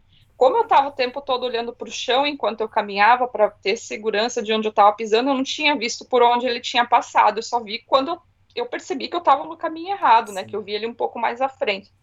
Então, isso para quem for fazer esse trekking tem que ter bastante cuidado, é, sempre ficar de olho mesmo no caminho que está mostrando no, no, GPS, né? No, no sendeiro que está mostrando no GPS e ter muito cuidado nesse local também, porque à noite, quando a gente acampou ali embaixo, justamente nesse local que a gente passou, a gente escutou um estrondo muito grande, então, vindo do, do cerro, eu saí da barraca para ver, e estava caindo pedra naquele momento, então, à noite, assim, bem por onde a gente tinha passado, e pedras grandes, assim, né? Então, é, tem que ter muito cuidado quando você vai fazer esse trek e ficar muito de olho no, no que está acontecendo ao redor, porque é esse pedaço, então, logo depois de chegar no Cerro Bandeira, até o ponto que você começa a descer em direção à laguna, é um ponto de deslizamento de pedra. Tá, é, e essa é. laguna que vocês dormiram é a Laguna Del Salto, é isso? Laguna del Salto, exatamente, o que é o acampamento oficial, digamos assim, do circuito para o primeiro dia. E complementando só a, o que a Rosângela estava falando, é que esse trecho que a gente fez aí não é uma trilha assim batida, né, como a gente está acostumado, uma trilha de piso batida, é uma trilha sobre as pedras soltas, na verdade, né? Sim. Então, tu vai pisando, tu vai soltando pedra, às vezes vem pedra rolando lá de cima também, é, é, bem complicada a situação ali. Com neve eu nem imagino como deve ser complicado, né? Deve ficar quase que impraticável aquilo ali sem usar crampão, por exemplo, né? Mas qual que era o tamanho das é, pedras? Com neve. As pedras, assim, em termos de tamanho, digamos assim, tem de tudo que é tamanho, tamanho do melão, tamanho de uma melancia, menores, né? Uhum. Tinha assim umas bem fosse... grandes também, bem grandonas, que essas que caíram à noite deu um estrondo muito forte, a gente viu, era pedra é, da, da, metade da minha altura, assim, pedras bem grandes mesmo, que se tivesse alguém andando lá, teria dado uma esmagadinha na pessoa. Então, eu peguei trechos assim lá, lá no Canadá, né? Com, quando era pedras maiores, apesar de ser super chato, difícil, e às vezes você pisava, a pedra se movia, ainda era mais estável, né? Teve um outro trecho, um outro passo que eu atravessei, que as pedras eram o tamanho de uma bolacha, vamos supor, né? de uma bolacha menor ainda, metade de uma, uma, bolacha. E quando você pisava, ela escorregava, ela deslizava. Então não tinha como você caminhar. Porque se você fosse subir, pisar, ela ia deslizar, ia escorregar e você ia descer rolando. E isso a gente já estava 400 metros de, de altura do, da base, né? Então você ia descer rolando, morrer até lá embaixo, né? E eu falei, por mim eu já desistiria dali, dali já voltava, voltava pro Brasil, né? Queria ir pra praia, né? e a Daiane tava na minha frente, né? Pra quem leu o livro das Rock Mountains, eu conto essa história. Ela falou, Elias, é, presta atenção e me imita, né? Ela pegou, saiu correndo. Porque você correndo, você não dá o tempo de o pé afundar e deslizar, né? Então você tem que ir o tempo todo Nossa. correndo aí pa, e parar no. Aí tinha um matinho, assim que a gente viu o matinho, não onde tinha o matinho é, era mais estável, né? Só que nisso você tinha que correr uns 10 metros, né? E é subida com 17 quilos nas costas. Né? Você fala, meu Deus, você tropeçar aqui ou você não cansar e não chegar, você, você tá perdido, né? Mas era o que tinha que fazer. E a Daiane fez, falei, pô, se ela fez agora tem que fazer, né? Mas, quer dizer, esse daí Boa. que vocês passaram também é muito chato, né? Eu, eu desci uma, uma parte assim, e o perigo da pedra se mover, torcer o pé, e o que vocês falaram também, né? De é, deslizamento, né? O perigo. É, e ali tinha uma inclinação muito forte também. Eu acredito que talvez uma inclinação de uns 50, 45 graus nesse pedaço, né? Que é muita e, coisa. E esse né? caminho. Como? E que é bastante coisa, né? Sim, e esse pedaço, então, do caminho, ele foi meio que cortado dessa inclinação, aberto inicialmente, para que as pessoas pudessem caminhar em algo reto, só que Isso. com os deslizamentos da, de pedras que caíam, ele se desfez, né? Então, assim, Sim. era muito... Para mim foi muito tenso, assim, e também foi nesse ponto que uma menina faleceu, porque antes da quando a gente sai do Bandeira, e caminha em direção da chegada desse ponto, tem uma, uma plaquinha que fala também de, uma, de um, uma moça que faleceu nesse ponto ali. Tem a do Passo Virgínia e tem a desse ponto ali, né? Então, a gente depois até perguntou para o pessoal do Centro de Informações e eles falaram que ela foi numa época com neve e ela simplesmente resbalou e caiu lá para baixo. Então, hum. É, é, tem que ter muito cuidado. A gente não indica fazer esse trekking com neve de jeito nenhum. A gente fez era em janeiro, então, e estava bastante frio nessa época. Mesmo sendo janeiro, a gente não consegue nem imaginar como que seria fazer isso no inverno, a temperatura que chegaria. Tanto que nevou enquanto a gente estava lá, né? Uhum. Segundo dia? Uh, o segundo dia amanheceu para mim tranquilo, mas choveu muito durante a noite e o pessoal que estava com as outras barracas tiveram uma série de problemas de entrar água nas barracas, molhar saco de dormir. Foi, foi uma noite bem complicada. Eu, por um golpe de sorte, eu, a minha barraca estava distante da, da Rosângela. Eu não tive problema nenhum, mas ao redor teve uma galera que teve problema sério de ter que voltar, porque inundou barraca, molhou saco de dormir Nossa. e tal. Mas o dia amanheceu bonito e a gente conseguiu seguir em frente, né? Dentro do script do circuito, né? O que acontece ali, que é uma dica importante também para quem for, é que assim, ó, a, o acampamento ele está muito próximo à laguna, então que é na base, né? E todo o espaço ao redor são cerros. E choveu muito durante a noite, então toda essa água que caiu durante a noite, ela tem que escoar para algum lugar até chegar no, na laguna. E aí que é o cuidado de você saber onde você está acampando, porque muitos pontos onde estava seco, quando as pessoas chegaram e elas acamparam, foi os pontos por onde desceu toda aquela água que choveu durante a noite. Então, não teria como saber antes, né, disso acontecer, seria um ponto que desceria a água do cerro ou não. E teve pessoas que tiveram que desistir do, do trekking é, teve um casal que a gente tinha conversado nesse primeiro dia, que eles estavam passando por essa parte do Bandeira até chegar na laguna junto com a gente. Eles tinham alugado uma barraca, então, em Porto Williams, e tiveram que voltar, porque eles tinham alugado uma quatro estações, tiveram que voltar e trocar de barraca para que fosse uma barraca que aguentasse mais a chuva, porque o saco de dormir deles ficou completamente encharcado, então eles não teriam também como continuar o trekking com o saco de dormir encharcado, sendo que ia pegar temperaturas muito baixas à noite, né? Então, para quem for, cuidado onde acampa nesse, nessa primeira noite, buscar é, verificar, tem que ser por olho mesmo, nos cerros por onde pode estar tá descendo água, então, né? Pode, por onde pode estar tá escoando essa água da chuva. Exatamente. Uh, depois desse, desse evento matinal, nós tomamos nossos cafés da manhã e desmontamos o acampamento e seguimos. Uh, o, o, a trilha segue pelo salto da lagoa, né, da laguna, perdão. Então a gente tem que meio que subir por uma pequena cachoeira, né? A trilha segue o caminho d'água, ou seja, tu meio que te molha um bocado ali para fazer aquele pequeno trecho ali, sei lá, que é uns uns 20, 30 metros morro acima que tu tem que pisando nas pedras bem onde desce a água, né? Eu acho que daí o nome Laguna del Salto, né?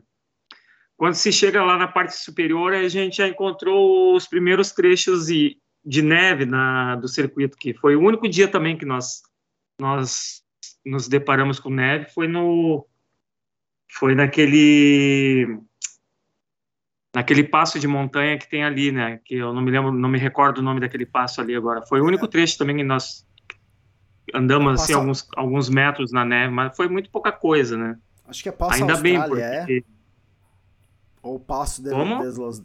Passo Austrália e tem o Passo de los Dentes. Certo, eu acho que é o Austrália ali, se eu não me engano. O Austrália é o primeiro, e depois o segundo é o de, de los Dentes. É, então ali, para nossa sorte, tinha muito pouca neve, né? Porque a gente estava só com bota normal, né? Então, o pouco que tu anda na neve com a bota já é bem escorregadio. Eu ainda estava com um par de bastão, né? Mas tinha gente que não estava com bastão, né, Rosângela? tinha gente que não gosta de bastão e se arrependeu amargamente de não ter um bastão, porque quase poderia ter ido, sim, porque não tinha um bastão. Aprendi é a lição, a gente aprende. é você mesmo. Eu mesma. É, eu, eu nunca gostei muito. de andar com bastão. Em todos os trekkings que eu fiz, eu nunca levei. Só que é, eu não imaginei também que a gente fosse passar por esse passo de gelo. Na verdade, assim, são três pontos que é bem importante ter bastão. Esse primeiro ponto, que, que é esse local que tem os deslizamentos, o bastão ele ajuda muito a você manter a estabilidade, né? Nesse segundo dia, então, nesse passo, nesse local que tinha gelo, na verdade, assim, é, o primeiro local com gelo ele é um local plano, com pedras pequenas, embaixo tem gelo em cima, ali você consegue caminhar tranquilamente. No segundo local, ele é uma, um declive com gelo em cima. Então, ali, se você não tiver com bastão, você resbala, você desce até a próxima, a, a próxima parte, então, reta que tem ali abaixo. Então ali o, o, Edson já me emprestou um dos bastões que ele tinha, ele foi com um nessa parte do gelo e me emprestou o outro para que eu conseguisse caminhar, porque realmente era uma inclinação bem forte, com gelo você não, não consegue segurar se não tiver um bastão. Aprendi. é, eu também não uso muito bastão no trek, mas eu sempre levo, porque travessia de rio, ou às vezes é, é, trechos assim de muita descida, ou muita subida também, muito tempo mas, é, tem que levar. É, e tem necessário, né? Isso. É. Depois, depois desse trecho de neve, digamos assim, a trilha ficou mais suave, né? A gente subiu o passo, depois praticamente é só descida até o ponto onde a gente chegaria para o acampamento do dia, que é na Laguna Escondida.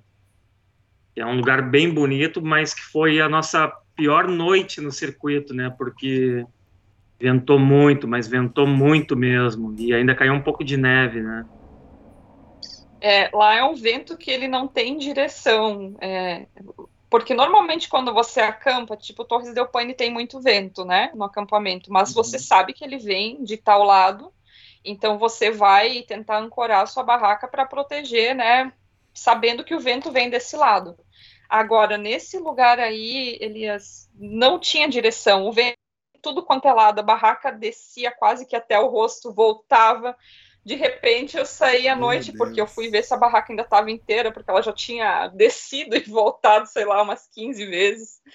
E eu saí para ver então como é que estava, assim, ainda estavam ancorados os, as, as partes de fixação que eu tinha colocado. E quando eu saio, estava nevando. Eu pensei, meu Deus, faltava ainda cair uma nevasca aqui. A nossa sorte foi que foi uma nevasca muito, uma neve muito é, fraca, né? Nevou pouquinho, assim, não chegou a acumular. Mas seria a cereja do bolo para aquela noite. Mas o lugar é fantástico. A gente indica para quem for lá, é, se conseguir sair mais cedo desse outro acampamento, chegar lá com mais tempo para poder passear pelo local, conhecer bem, é muito bonito. Só que venta pra caramba, tem que ser uma barraca muito preparada para o vento. É, eu pensei sinceramente que a minha barraca ia se despedaçar toda ali. Eu disse, bom, essa noite vai dar PT na barraca, né? Cada um Mas tava com como... uma barraca. Como? É, cada um de vocês tinha sua barraca. Isso. Eu, eu pensei, vai dar PT na minha barraca, vou ter que correr para a barraca da Rosângela. E ela deveria estar tá pensando mesmo a respeito da dela, né? Exatamente. Porque realmente era uma coisa absurda o vento, e eram rajadas assim de um minuto de uma direção, aí dava uma parada assim, uns 30 segundos, assim, uma calmaria total, que pensava assim, bom, parou o vento. Aí daqui a pouco vinha outra rajada de outra direção, e assim foi, eu acho, até quase 10 da noite, por aí. Uh, eu montei minha barraca e largava pedras em cima dos specs, né? Os specs dos cordeletes, assim, umas pedras, sei lá, que pesavam, pesavam 10, 15 quilos cada uma para poder segurar os cordeletes e os specs, né? Nenhum soltou em função dessa minha amarração. Mas eu, eu jurava que a barraca ia quebrar as varetas, né? Dada a maneira como ela se torcia toda, né? Mas graças a Deus não, não, não teve maiores problemas, mas foi, foi uma noite bem intensa, eu diria. Estão aprovadas as barracas, porque depois dessa noite sobreviver intacta, sem quebrar, olha, elas são boas mesmo. é verdade, verdade. E aí, vocês foram pro terceiro dia, é isso? Terceiro dia. Aí o terceiro dia, depois dessa noite de pânico, né? e fria. Foi uma noite que eu senti um pouco de frio também dentro do saco de dormir. Uh, nós saímos já com o tempo um pouco mais firme, sem vento, e seguimos para o caminho para a Lagoa Martígio, né, uh, que fica mais ou menos uns 8 quilômetros de distância da, da Lagoa Escondida, né, Laguna Escondida, perdão. É um caminho mais tranquilo nesse dia, só tem um pouco de charco, né, porque tu já entra num outro setor do parque que tu caminha um pouco mais plano, mas ali tu já começa a encarar mais é lama, o terreno mais firme, mas mas bem mais tranquilo do que nas duas anteriores, né? Digamos que tu já está lá dentro da parte funda do circuito. E conseguimos acampar uma noite bem tranquila na, na Laguna Martígio. Um espaço bem amplo, né? Não tinha praticamente ninguém na nossa volta, exemplo dos dias anteriores, né? Que eram os lugares mais limitados, então ficar as barracas juntas, né? E foi foi uma noite mais tranquila, assim, de certa forma, um, um visual muito bonito na beira da laguna. Foi foi bem bacana, assim, pelo que eu me recordo, assim, não, não teve grandes problemas. Foi uma noite para relaxar mesmo face ao que. É, porque a gente estava muito cansados da noite anterior, então essa foi para recuperar o sono. Uma dúvida, é, como você disse que nos é, acampamentos anteriores tinha mais barracas próximas, mas quantas pessoas tinha é, mais ou menos é, fazendo a trilha junto com vocês? É, eu é que né? A gente não tem como, muito como ter certeza, porque existem vários acampamentos no caminho, então tem pessoas hum, que fazem tá. é, percursos, é, quilometragens diferentes, né, no caso. Uhum. Você consegue, por exemplo, acampar nesse acampamento aí, ou você pode um pouco para frente e acampar no próximo. Tem alguns Mas... pontos que tem essa variação, né? Mas Legal. nesse primeiro dia, eu acredito que tinha umas, é, além das nossas três barracas, então, porque o Greg também estava lá, tinha mais umas quatro, cinco barracas.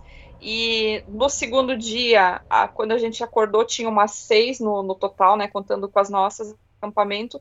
E nesse terceiro que a gente passou a noite, estava só as nossas, porque um pouco à frente tinha outro acampamento que depois a gente passou por lá quando a gente estava indo em direção ao, ao Passo Virgínia, e a gente viu que tinha mais um acampamento, então a gente descobriu que outras pessoas tinham acampado ali.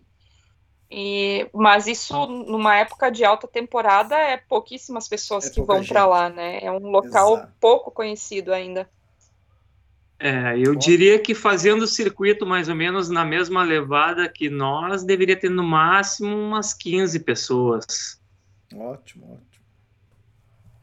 É, não mais que isso. E isso alta temporada, né? Então, assim, a isso. experiência é praticamente solo, né? Digamos assim. Mas eu acho que isso também se deve ao fato de ser um local que não é para qualquer pessoa. Tipo, é, tem que ter um pouco de experiência já em trekking, tem que ter também experiência com navegação, é, GPS e tal. Então, isso, isso é bem importante, assim, não é um local para alguém que está começando a fazer trekking, que nunca fez trekking na vida e para lá, sabe? É, uhum. Existem outros locais bem mais tranquilos para a pessoa começar a fazer trekking e quando ela tiver uma, uma experiência melhor para ela ir para esse local. Por isso que eu acho que também tem pouca gente fazendo, né? Por, por essa questão da, do que esse local exige da, da pessoa que vai fazer o trek. É, além do mais, puxando o gancho, né? Assim, não tem guarda-parque, ou seja, se te acontecer alguma coisa lá no meio, tu torcer um pé, tu tá, tu tá por ti mesmo ali, né? Então, nessas horas é bom estar tá com um bom e velho spot na mão, né? Sempre leva, né? Que uma hora vai chegar. É, ali na verdade. Porque não tem, não tem, não tem recurso nenhum ali, não tem um guarda-parque que vai ser atrás de ti. Claro, se tu fez o registro lá e que vai fazer o trek em cinco dias e não voltar nesse período, provavelmente vai ir alguém atrás, né? Mas não é como um Torres del Paine da vida que lá pelas tantas no meio do circuito tu cruza com um guarda-parque ou até mesmo em El, El Chaltén que também tem alguns, né? Não, lá não tem nada, lá é tu e tu e os outros trilheiros. Lá não tem, lá não tem nem banheiro, né? A gente diz, é, não tem é, estrutura construída nenhuma, é zero, é só é. natureza, não tem nada de estrutura. E isso também é uma das coisas que faz com que o trekking seja incrível, né? Ele é muito é, ao natural, digamos assim, né? Realmente sem interferência de, de construções humanas. É absolutamente selvagem, né? A única coisa que tem são os pontos que eles determinam para tu montar acampamento, mas também não, não há nenhuma proibição que diga que tu não possa fazer acampamentos em outros lugares, mas é que não, não faz sentido tu, tu ficar criando pontos de acampamento, uma vez que já tem os, os lugares mais ou menos apropriados, né, que são pequenas clareiras e tal. Uhum. Ótimo, aí quarto dia?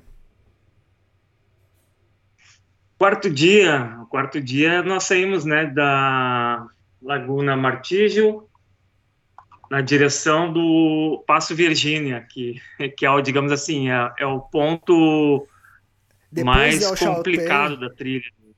Depois de Alchalten é o lugar que a Rosângela mais gosta? Exatamente. Com certeza não. Eu só pensava quando eu cheguei naquele lugar, o que é que eu tô fazendo aqui? Meu Deus, por que é que eu vim para cá? Ele vai contar um pouquinho de como foi a gente chegar nesse ponto que eu entrei em desespero. E eu vou explicar também por que eu entrei em desespero, mas assim, foi um desespero interno. Eu não não expressei tanto que eu estava sentindo, mas na hora eu pensei, meu Deus, eu vou voltar. E aí eu só pensava, se eu voltar, eu vou levar os outros é, três dias para voltar, e no caso eu tinha mais é, dois dias de, de, comida, digamos, extra, que eu sempre levo, caso aconteça alguma coisa para conseguir me manter, mas eu teria três dias de, de trekking para volta, e provavelmente se eu fosse voltar, eu voltaria sozinha, sem GPS, então teria que ser pela minha memória do caminho. Eu, nesse momento eu pensei, meu Deus, eu volto ou eu vou para frente encaro essa descida que foi complicada mas daqui a pouquinho a gente chega nessa, nessa parte. É, então, nós desmontamos o acampamento e saímos para caminhar geralmente por volta das 9, 10 horas da manhã. Do, da saída do acampamento até o início da subida do cerro, né, que é, que é o passo, a gente caminhou por volta de uns dois quilômetros e meio numa área que era muito charco, mas muito charco mesmo e, e, um labirinto assim com muita trilha fantasma, como eu costumo dizer, né? Trilha que não vai a lugar nenhum. E mesmo usando o GPS, a gente acabava às vezes meio que se complicando ali, porque tu tu acaba entrando num caminho, pensa que dá para ir por ali, aí quando tu vê tu tá no meio de um charco que não tem como passar, tem que voltar, pegar outra trilhazinha para poder seguir em frente. Nesse dia nós encontramos um casal de escoceses também que eles estavam com muito mais dificuldade do que a gente, porque eles estavam sem GPS, eles estavam navegando com um aplicativo de celular. E a gente via que eles iam por um lado e voltava, aí eu cheguei, comentei com eles, olha, eu tô com GPS, se vocês quiserem seguir com a gente, talvez você menos aqui, né? E aí eles juntaram-se conosco, né? E aí nós fomos seguindo, né, até sair desse labirinto aí, né, que é que era pura lama, até achar a subida, né? Do passo. Outro, Aí, outro problema desse outro problema desse caminho também foi que além do de, de ter digamos essa é, no GPS esse outros outros caminhos ainda eram tinha marcações diferentes, porque as pessoas que passaram por esse local, algumas amarraram uma fitinha nas árvores, então você via que tinha fitinhas amarradas indicando para um ponto. Aí você olhava para o chão, tinha os, os totemzinhos de, de pedras, né? É, as pedras empilhadas marcando para o outro ponto, e o GPS dizia para ir por outro lugar, então a gente estava meio que ali, o que é que está acontecendo nesse lugar, né? Tanto que mais à frente a gente encontrou mais um casal também, que estava com GPS que também estava perdido, não sabia se seguia o GPS, se seguia as pedrinhas, se seguia o amarrado da, das árvores, da, das fitinhas, então foi, foi. Todo mundo se perdeu meio que junto ali. É, e se perde um tempo ali nesse trecho, porque realmente estava meio confuso, assim, mas depois que a gente vence essa, esse labirinto, a gente chega num ponto que começa a subida, né? E é uma subida só de pedra, né, praticamente. A uhum. gente acaba tendo que subir um lance ali de 300 metros, né, da, da altura do charco para o alto do Passo Virgínia, né. Essa subida a gente fez bem lenta, né, até encontramos um, um casal que estava fazendo, fazendo no sentido contrário, conversamos um pouco com eles, e cada um foi para o seu lado. E seguimos ali passos lentos, né, com mochila carregada, uma subida bem íngreme, né, a subida era bem forte, é a subida mais forte do, do circuito todo. E quando chegamos lá em cima, para nossa sorte, não estava ventando forte, tinha um vento só que vinha de um lado, mas do outro lado, onde ia começar a descida, estava brigado do vento, né, para nossa sorte. E aí a Rosângela pode contar qual foi a primeira impressão dela olhar do alto do passo. Então, é, aí é, depois que você chega lá em cima, você anda por um bom tempo num, num plano, né? Que seria o, o, topo desse, desse passo, né? Ele é uma, uma parte reta bem longa, assim. E. É, metros. Isso. E lá na frente você via alguma coisa. Quando você chega na borda, então, dessa parte reta e você olha para baixo, meu Deus do céu.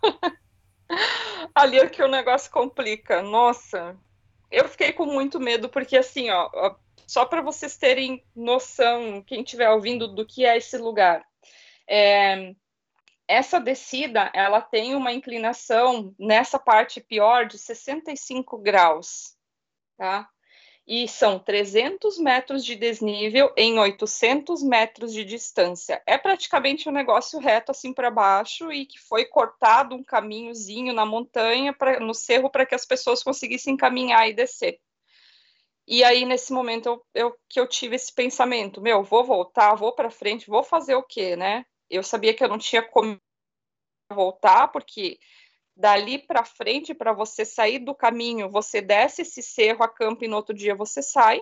E se fosse voltar, seriam três dias de, de caminhada de volta, e eu ainda teria que passar por aquele lugar que foi do, do primeiro dia, que eu também senti muito medo, que era também super perigoso. E daí eu pensei, meu Deus, se eu voltar, tem a chance de eu me perder, porque eu vou estar sem GPS, é, de a comida acabar, porque eu não ia ter comida para todos os dias, e eu ainda teria que passar por aquele local novamente. Aí eu pensei, bom, estou aqui, vou, né? É, e o que eu fiz? Eu estava, como tinha, estava muito frio à noite, né? Tinha sido muito frio nessa na noite anterior. Eu tinha levado junto uma calça de esqui. E eu estava usando essa calça de esqui. Ela é uma calça bem fofinha, para quem já já esquiou sabe como é eu sentei no chão e fui descendo de bunda nesse primeiro pedaço, arrastando a bunda na, na, na, nessas pedras, porque eu não conseguia caminhar. É um negócio tão apavorante assim, porque nesse primeiro pedaço é como se eles tivessem cortado. Em cima dessa laje tem farelinhos de pedra, então você não consegue firmar o pé, o teu pé resbala o tempo todo. Eu pensei, ah, sentei e fui deslizando, parecia que eu estava no escorregador. Meu Deus, que desespero, que desespero. É, eu acredito que depois vão ser publicadas as fotos, né, que a gente enviou também no, no podcast para quem ouvir quiser ver, é, desse, de, dessa descida. Então, na verdade, esse primeiro pedacinho que era bem escorregadio, aí no caso eu não, não tinha o bastão, eu fui sentada e deslizando, e depois, é, logo depois, é, a gente caminha por uma parte, então, que o pé afunda num, num material que parece aquele pó de brita, sabe? Pó de brita de construção. Uhum. É, esse material que é logo depois dessa laje é um material assim, então você pisa e seu pé enterra até a, a metade da, da canela ali, entre o tornozelo e o joelho. E aí é mais tranquilo porque você vai enterrando o pé e você vai travando ali. Aí você já parece já que não vai mais cair até chegar lá embaixo. Mas para mim foi bem desesperador assim esse esse momento. E aí eu ficava pensando, meu Deus, e o menino das informações falando que era tranquilo, é tranquilo para quem isso daqui? e eu olhava para a cara do Edson, ele tava de boa assim, e eu pensando, meu Deus, como é que ele tá tão de boa? Será que sou só eu que tô apavorada? É, Ué, de por fato, que você tava de boa? Uh, eu tava tranquilo porque eu, eu tava visualizando tudo, eu tava com bastão e não tava ventando, né? Então, e eu já tive outras experiências, então para mim tava tranquilo, eu não, eu não, não, não entrei nesse, nesse pânico, mas com certeza foi a maior pirambeira que eu já vi na minha vida, com certeza. Tá? Uh, talvez o que assustou um pouco a Rosângela também é essa questão do, do piso não ser firme, ser aquele piso de pedra que tu vai pisando e elas vão rolando, afundando o pé, né? É um terreno instável, né, para falar a verdade, né? Não é uma trilha marcada como uma descida de uma pedra da mina da vida. Mas fora isso e fora a inclinação absurda mesmo, para mim tava, tava tranquilo assim, de certa forma, né? Tava atento, né? Não tava levando no oba-oba, mas não, não, não estava passando assim por nada muito muito complicado na minha cabeça naquele momento, né? É legal, é, é o, essa o meu... diferença, né? É, é, é, foi muito, muito diferente para os dois. E o meu pensamento, assim, na hora foi muito rápido. Eu pensei em tudo isso. Ah, posso voltar vou conseguir chegar, ou tenho que ir para frente, foi uma coisa assim de segundos. E eu lembro que eu só respirei fundo assim e pensei, bom, é, eu tenho que ir para frente porque se eu voltar, talvez eu não, não chegue, né, viva. E então vai, né? E quando a gente chegou lá embaixo, então que passou, nossa, eu senti, eu acho que o maior alívio da minha vida, assim, sabe quando você respira e parece que saem 30 quilos das suas costas? Meu Deus. Mas eu, eu acho que nesse, assim, pela experiência que eu tenho hoje em dia, eu ainda não voltaria para esse lugar, tá? Eu teria que viver tá, mais experiências com trekking para poder voltar lá e fazer essa descida tranquila como o Edson estava. Interessante isso. E o que você falou, você falou uma coisa legal, que é, em pequenos momentos, né, espaço curto de tempo, passou muitos pensamentos na sua cabeça, de medo, de voltar, de, sabe, de vou morrer, se vou sair daqui ou não, né? É, tem um trecho, e tem vários trechos que aconteceu isso, vários trechos no meu livro, que uma amiga minha falou assim, Elias, mas, cara, você não exagerou nisso, né? E era um passo lá, Cholapés, lá no, lá no perto do Everest, né, que eu tava atravessando, é isso, 5 mil 300 e poucos metros de altitude, e que tava frio, minha mão congelando. Nossa, mas você não exagerou, Elias? Falei, pô, já começa que eu tô num lugar inóspito, tô a 5 mil e quase 5.400 metros de altitude, né? E nevando, e minha mão eu tava com uma, uma liner, aquela luva mais fininha. Depois que eu, que eu comecei a sentir frio, eu coloquei a outra é, mais quente, né? E eu falei, e outra, ali eu tô contando para você o que passou na minha cabeça. E, e, se você for ponderar o que aconteceu ali e o resultado depois que não aconteceu nada, e se você for escrever falando já do resultado, aí não tem graça nenhuma, né? Eu quero saber o que aconteceu ali na hora que você tava pavor, né? Então, é exatamente isso que eu falei para ela, né? Ah, parece ser exagerado, mas sua cabeça ali vai a milhão, né? Com certeza. É, e fica aí, como é que se diz. entra o controle mental, né, também da, da pessoa no momento de pânico saber é, ser racional e fazer ser feito, né, e não e não surtar. É como se diz, a pessoa fica com a visão de túnel, né, fica focada Isso, só naquilo ali e esquece do que está ao redor, digamos assim, né. Exatamente, né? Porque se a Rosângela fosse contar, é puto lugar difícil, mas, mas não aconteceu nada, eu tô aqui, tô viva. Aí não tem graça, né? E não foi isso que passou na cabeça dela, né? Sabe que, que durante a viagem, a, a, viagem inteira, né? Porque ali já era o finalzinho da viagem, aconteceram alguns fatos que até foram contados nos outros podcasts, assim, da, da questão dos pumas, que a gente passou por vários pontos que que tinha marcas de que tinha pumas e que era realmente algo perigoso, mas em nenhum momento da viagem eu senti o medo que eu senti ali, o pavor, sabe? E uhum. como eu disse, foi uma coisa assim de segundos, senti, racionalizei, pensei o que eu poderia fazer para sair da, daquilo ali, fiz e, e acabou. Então, é, é uma, cada experiência realmente ela é vivida de uma forma diferente por cada pessoa, assim, né? Então, e nesse momento, uma das coisas que eu pensei também, poxa vida, todo tempo eu falava que a minha viagem ia terminar no trekking de Dentes de Navarino, só que eu não queria que terminasse mesmo, né? não queria que fosse o meu fim. eu só queria terminar a viagem. Né? Calma, vocês não entenderam não direito. Só... Exato. Legal, passou todo susto, chegou ali na beira do lago, se sentiu viva. E aí já estava próximo do camping já. É, ali a gente circunda o lago, na verdade, pela esquerda, né? E aí foi um pouquinho complicado a gente achar o acesso ao camping também. É, uma das coisas também que aconteceu foi que no, no dia anterior, é, e nesse dia também, a gente pegou muito chá então, os meus pés estavam molhados por horas, né? E quando a gente chegou nessa parte de baixo, que eu voltei a sentir o, o meu corpo de novo, né? Ressuscitei. Porque até ali eu estava tão tensa, tão nervosa que eu não sentia nada, e eu comecei a sentir que os meus pés estavam bem machucados por terem estado molhados tanto tempo, né? Então ali foi um pouco complicadinho fazer essa caminhada de novo até chegar no acampamento por isso. Os meus pés estavam assim destroçados, porque já nos dias anteriores a gente tinha é, molhado os pés também, tinha pisado em charco, então você sabe como é você caminhar vários dias com o pé molhado, né? E então esse finalzinho do, do caminho é, em que eu não estava mais preocupada em sobreviver, eu comecei a realmente sentir como que eu, como que meu corpo estava e eu vi que eu estava com os pés machucados. Então, é, a, até a chegada do acampamento foi um pouco sofrida por isso. É, a, própria descida mesmo também é bem bem puxada para o joelho, principalmente. Eu estava sentindo os joelhos na descida, né? Porque peso da mochila, mais uma descida íngreme, para quem tem uma dificuldade com o joelho, sabe como é que é, né? Então, quando eu cheguei lá na parte plana, lá da Laguna dos Guaná, Los Guanacos, eu senti que o meio, o joelhinho tá querendo abrir o bico, né?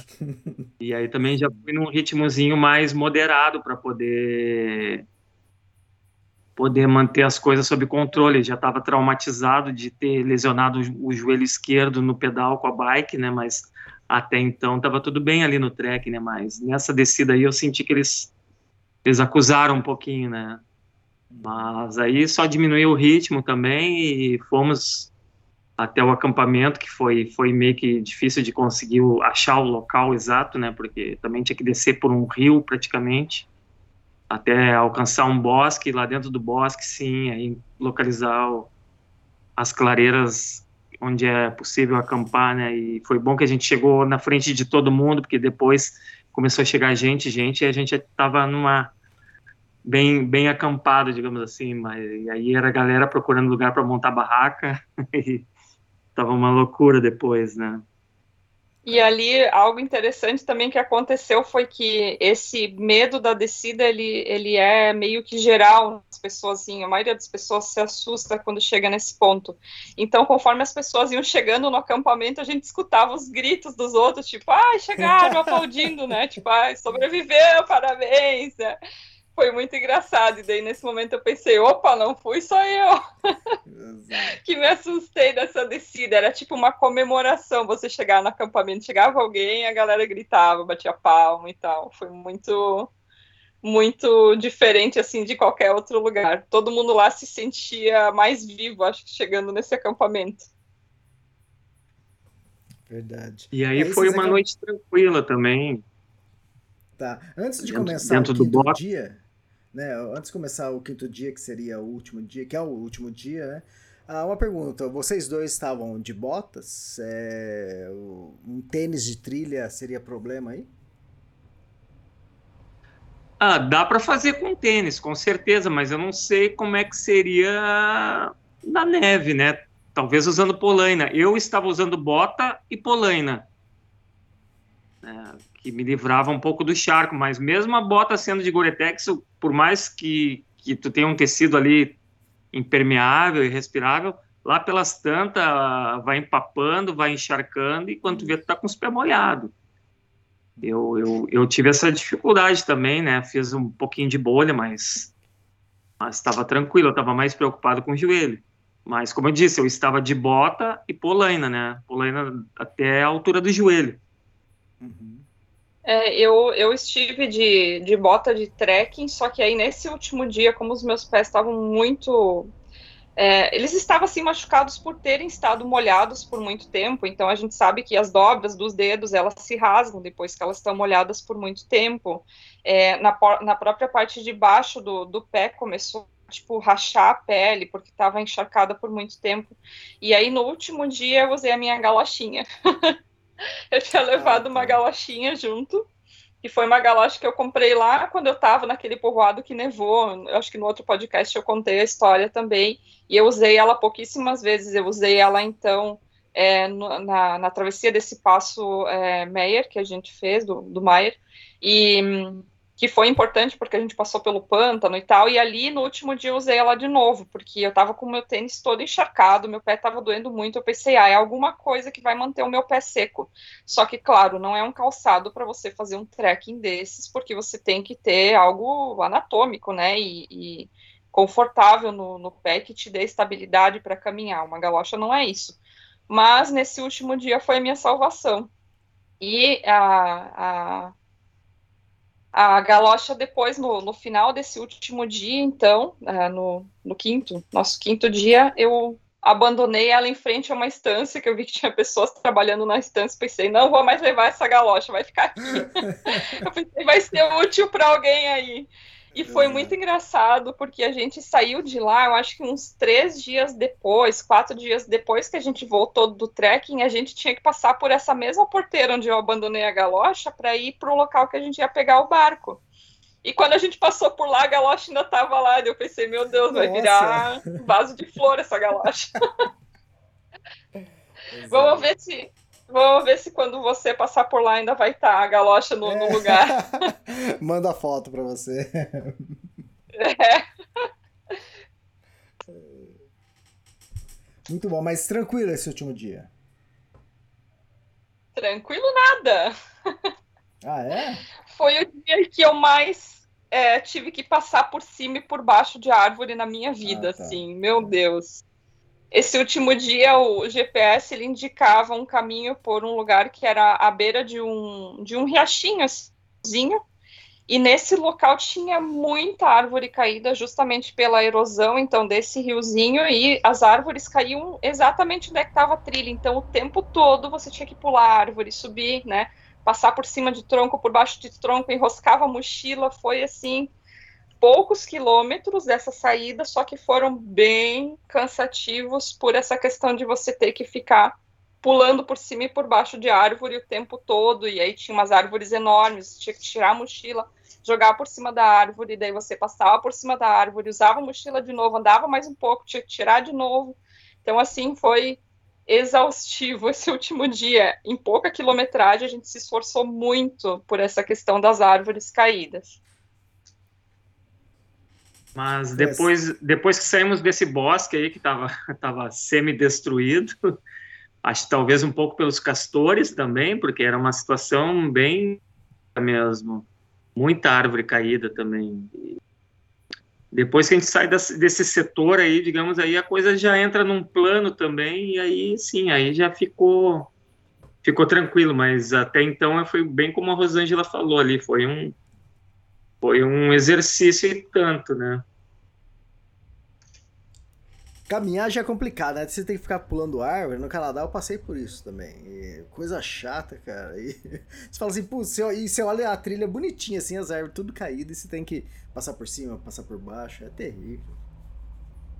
Aí, tudo em, lama para tudo que é lado, né? Não era, era uma situação bem, bem complicada. A gente chegou destruído, né? Na, no final da trilha, assim. Imagina. E daí, chegou. Terminamos Quando... a trilha ali, saindo na rodovia, né, na estradinha que sai, rodovia, que efetivamente assim? termina o circuito, e dali a gente caminhou, acho que uns 5, 6 quilômetros quase até a vila, né? Uhum a gente tava com muito embarrado, assim, a roupa toda cheia de barro. Ali até passa o transporte das pessoas que vêm do barco de Ushuaia e eles levam até a cidade. Só que eles não param para você entrar no ônibus, porque você tá muito imundo, assim, não, não tem como, sabe? Muito barro na roupa, muito tudo muito sujo, então todo mundo que termina a trilha ainda tem que caminhar esse, essa quilometragem para chegar na cidade. É, mas é, no geral, assim, o, o trekking é muito lindo, é um local que eu gostei de conhecer, como eu disse, mas que eu não voltaria com a experiência em trekking que eu tenho hoje em dia. Eu teria que ter uma experiência maior para encarar esse lugar de novo. Quem sabe daqui a alguns anos. Legal. E uma dúvida: tem carros aí nessa ilha? Tem tem bastante carro, caminhonete, hum. geralmente é utilitário, né, que a gente vê andando por tá. lá, né, mas tem sim. É, eles até precisam de veículos porque a, a cidade, como ela é muito ao sul, é um local que neva muito durante muito tempo. Então, eles têm neve, assim, eu acho, eu acredito que eles não tenham neve talvez uns três, quatro meses por ano na cidade, né? O restante provavelmente tenham. Então, eles, eles precisam muito de veículos e tal, porque eles têm que ter um estoque muito grande de lenha. Então, isso é uma das coisas curiosas do povoado, que a gente em janeiro, passando pelo povoado, as casinhas, tem várias casinhas iguais, então, por serem dessa vila militar, e você enxerga do lado de fora das casas muita, muita, muita madeira estocada. Então, assim, é a madeira da parede inteira da, da casa, só ficam as janelas abertas, né, sem madeira, até o teto, e eles colocam três, quatro é, fileiras de madeira, então, ali. Então, a gente via muito veículo fazendo esse transporte de madeira, né? As pessoas que moram lá, então, acabam é, tendo que utilizar para isso e também para transportar as coisas que chegam do barco até em casa. Então, se vê veículos como se fosse um lugar, lugar normal, né? Entendi. Mas para eles saírem é só através desse ferry, né? Para eles irem para o continente. Então, porque não tem ponte nem nada disso. E depois da, do trekking? Depois do trekking, nós fomos até o, o centro ali da, da, da, cidade. Acho que a gente parou no mercado, comemos alguma coisa para comemorar, bebemos cerveja. E uhum. fomos lá buscar as bicicletas na rádio base da, da Marinha Chilena, né? E de lá a gente foi pro para esse parque municipal onde nós armamos o nosso acampamento embaixo do quiosque. Bem abrigado, ficamos donos do parque municipal lá por três dias. Acabou... Isso, a gente acabou ficando três dias nesse local porque a gente estava tentando muito conseguir um barco que fosse para o Ushuaia que nos levasse de carona, para a gente não precisar pegar o barco, esse, esse barco então que seria o de transporte normal, que eram 120 dólares. É, por fim, a gente não conseguiu, porque, como se trata de uma travessia entre países, ninguém quer levar. Lá, lá tem uma, um local, então, que os barcos ficam ancorados, né? E a gente foi lá, conversou com o pessoal do, do barco e tal. A, eles falou que estava indo é, é mais, mais para o sul, que eles dariam a volta, e ele até comentou, ah, para o sul a gente pode levar, mas para o Ushuaia não justamente por ser um, uma, um, uma passagem de fronteira, né? Eles não levam ninguém que não seja, os veleiros, né? Não levam ninguém que não seja realmente do barco, mesmo sendo um trajeto muito curto. Então, a gente estava tentando conseguir uma carona com o veleiro, mas não foi possível e a gente acabou ficando, então, esses três dias e depois acabamos indo com o barco oficial, então, e conseguimos por 90 dólares no final essa travessia para Ushuaia.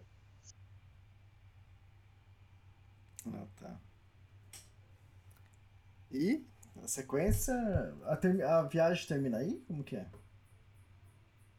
Não. Aí nós chegamos em Ushuaia, né? Foi uma mudança assim da água para o vinho, né? Eu, eu confesso que eu fiquei chocado quando eu desci em Ushuaia, porque a lancha faz aquela travessia ali de meia hora, né? Do, do, do da ilha Navarino para Ushuaia, e tu já cai lá naquele porto gigantesco, super agitado, com um transatlântico do lado, descendo um monte de turista, barco para tudo que é lado, maior galera, um trânsito de metrópole. Eu senti, parecia que eu estava em Florianópolis. eu fiquei assim meio que com uma síndrome de pânico na hora, assim, porque tu vem de um lugar que é o fim do mundo e de repente te depara com aquela galera toda e toda aquela movimentação. Eu vou te dizer que a primeira impressão que eu tive de Ushuaia não foi boa. É, uma cidade portuária maior, mais agitada e que para. É o que, é o que você falou, né? Para aqueles porto é, transatlânticos que desce o quê? Quantas pessoas por dia ali, né? Tá bem diferente. Pô, tá uma hora agito. Eu realmente eu, eu fiquei assim meio que chocado na hora, porque não era o que eu tava vivendo até então e não era nem o que eu esperava. Eu esperava um movimento, mas não tanto quanto aquilo ali, né? E também foi ali no, na nossa chegada que a gente viu as primeiras pessoas já usando máscara, né? E foi o primeiro momento que a gente ouviu os rumores da pandemia, né? Uhum. E até então a gente nem estava sabendo de nada também, né? Isso aí já era o que? Era dia. Mais ou menos ali, dia 5 de fevereiro. Por aí, é, foi, aham. Uhum. Então, foi, para mim foi uma, uma cena meio chocante. É que Mas... ali chegavam ali chegam os barcos dos outros países também, né? Os, os, cruzeiros, digamos assim, né? Então as pessoas que estavam vindo de fora, elas já estavam vindo com máscara também, né? E a gente ficou meio assim, meu Deus, o que está acontecendo, né? Porque a gente não, não, não assiste TV praticamente, é mais o que se vê pela internet, e ainda era muito recente o que estava acontecendo, né? Por ser uhum. começo de fevereiro. Foi estourar aqui no Brasil em março, né? Quase um mês depois, então.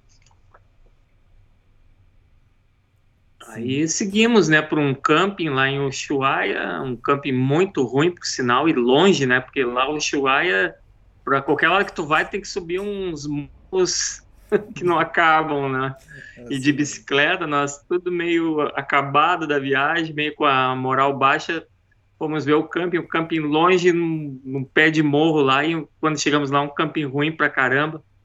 Ficamos, acho que um dia naquele lugar lá e, para nossa sorte, a gente conseguiu um warm shower, assim, de última hora, para poder sair de lá, mas também não, não ficamos muito tempo ali em, em Ushuaia, não. A ideia até minha inicial era conhecer mais, mas mas não sei, na hora me deu uma vontade era de ficar o menos tempo possível em Ushuaia e tocar tocar em frente na direção já pro pro norte, digamos assim, né, pela ruta 3. O bacana de Ushuaia foi que a gente acabou encontrando de novo a família de franceses lá em Ushuaia. Isso foi o, a, a parte boa de, de Ushuaia dos franceses que tinham viajado com o, com o Edson antes também. Ah, sim. E eu, eu tinha encontrado eles é, a primeira vez quando eu estava entre Bariloche e Vija Langostura, eu conheci eles pelo caminho. Então foi a parte boa de Ushuaia foi rever eles, né? E dali eles acabaram seguindo viagem, a gente não, não os encontrou mais. Então ali foi a, a despedida dos franceses. Muito legal esses encontros, né, durante a viagem. Nessa viagem de 2004 também, eu cheguei até a escrever o livro, não lancei, e um capítulo é exatamente só sobre isso, encontros patagônicos, né? Você acaba viajando bastante tempo, você acaba encontrando em alguns é, passeios mais conhecidos, né, Torres Opane, o Chaltén, o em algum momento você vai reencontrar alguém, né? É verdade. Alguém que você já viu em algum outro ponto do, do, do caminho, né? Isso. E na verdade, a gente saiu então de Ushuaia e a gente queria muito passar pela panaderia La Union, a famosa padaria de Toluim. Que fechou é, agora, né? E a, o nosso, então, a, a, nossa intenção era chegar lá. E aí a gente acampou próximo ao rio num dia, e no outro dia a gente passou por um lago, que esse Warby Showers que nos, nos recebeu em, em Ushuaia, ele falou tem um lago muito bonito que tem cabanas abandonadas e lá tem uma cabana que é preparada para o ciclo viajantes, né? Que esse, esse Warm Shower, junto com um grupo de pessoas, mantinham essa cabana nesse lago abandonado.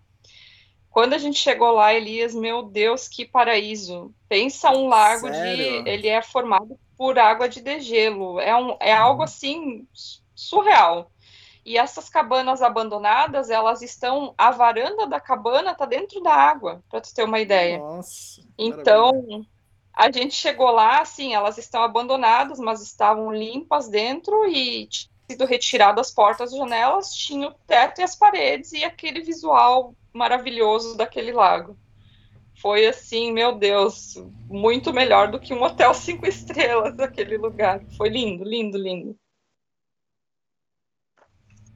Fantástico.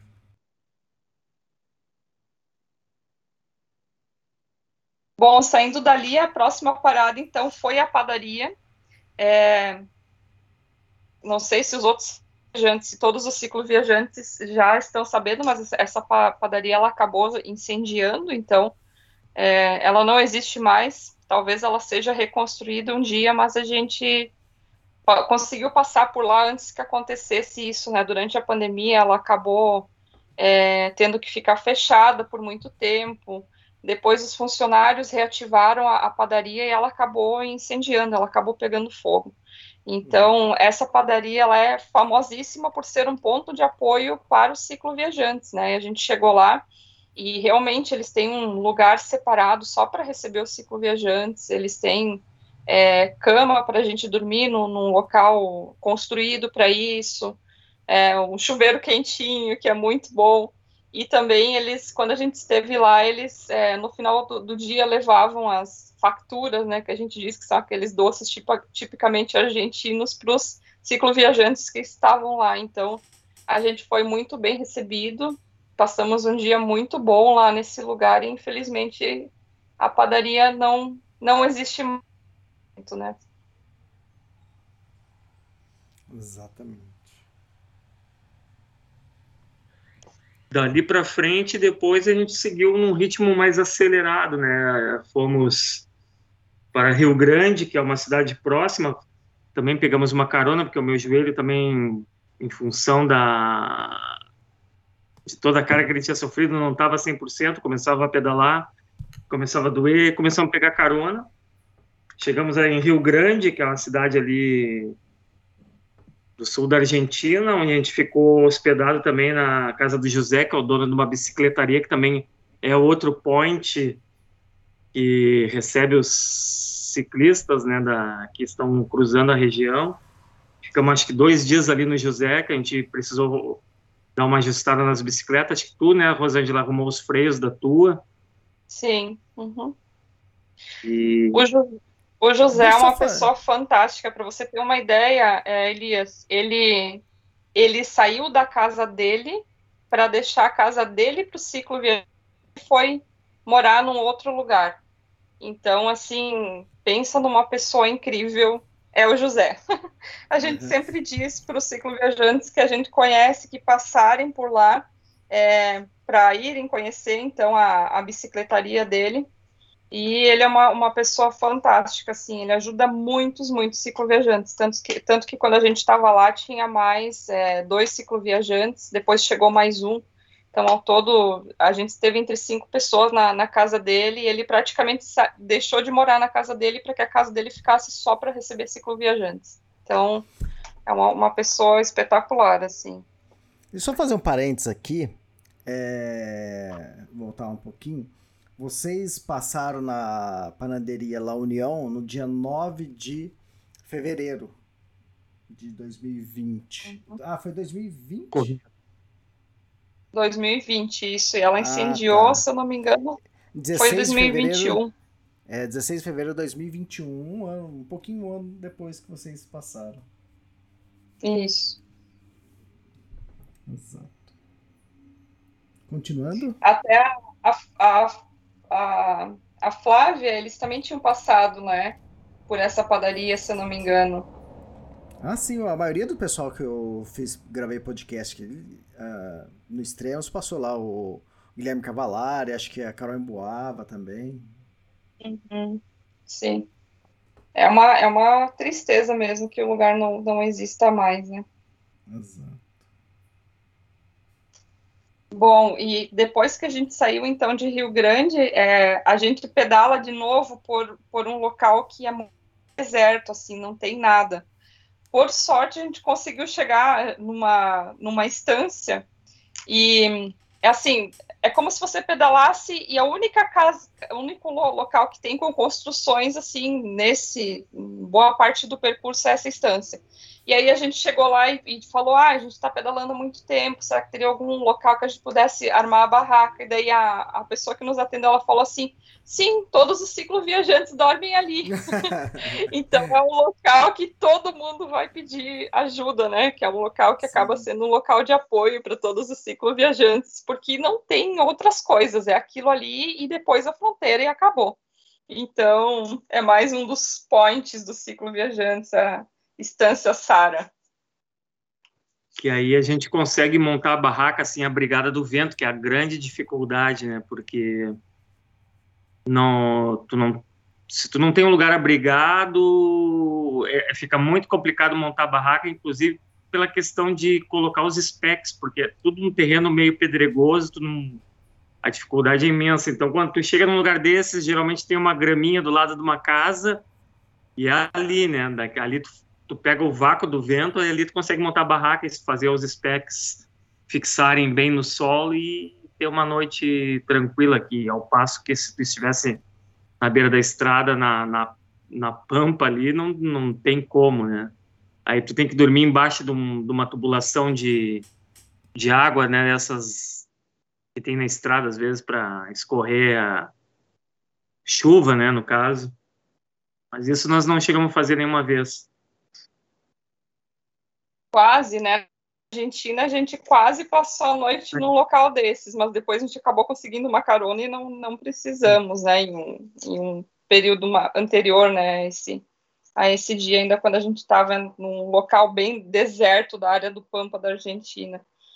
Mas, na verdade, assim, é, a nossa ideia ali era conseguir chegar, então, é, no local que a gente conseguisse, saindo da, dali, né, pegar um ônibus para Buenos Aires, né, e o que aconteceu depois disso foi que a gente foi indo em direção à fronteira no, no dia seguinte, só que o joelho do Edson estava bem complicado. Aí a gente chegou nessa fronteira, e essa fronteira é o seguinte: é uma fronteira, aí tem 15 quilômetros, aí é a fronteira do outro país. Ela não é como as outras fronteiras que Argentina e Chile é no mesmo lugar, a fronteira, uhum. digamos assim, né? Então, a gente chegou nessa fronteira e ficamos tentando carona, tentando carona e não conseguimos. Aí todas as pessoas falavam: a gente não pode levar daqui porque depois tem que passar no outro controle lá do outro lado. Se vocês conseguirem uhum. chegar do outro lado, nesses 15 quilômetros, aí a gente consegue, vocês provavelmente vão conseguir carona, a gente consegue dar carona depois que vocês passarem pelo controle da fronteira. Claro que ninguém vai querer levar alguém de carona e fazer com que a pessoa passe pelo controle da, da fronteira sendo passageiro, né? Com Isso. tanta bagagem como a gente tinha, né? Então, que, que a gente fez? Eu, o, o joelho do Edson não estava bom, né? Aí eu saí pedalando, eu falei para ele, eu vou pedalar na frente, eu vou chegar lá e já vou ir procurando carona enquanto você chega. Aí eu cheguei lá na frente, consegui um ônibus e o Edson não aparecia, não aparecia. Eu pensei, meu Deus, aconteceu uma coisa. O que, que houve com o Edson? Eu Aí, vinha me arrastando, me arrastando literalmente com uma dor, uma dor no joelho assim que não, não dava mais nada. Eu vinha 5, 10 por hora no máximo, com uma dor insuportável, né? Aí cheguei lá assim na.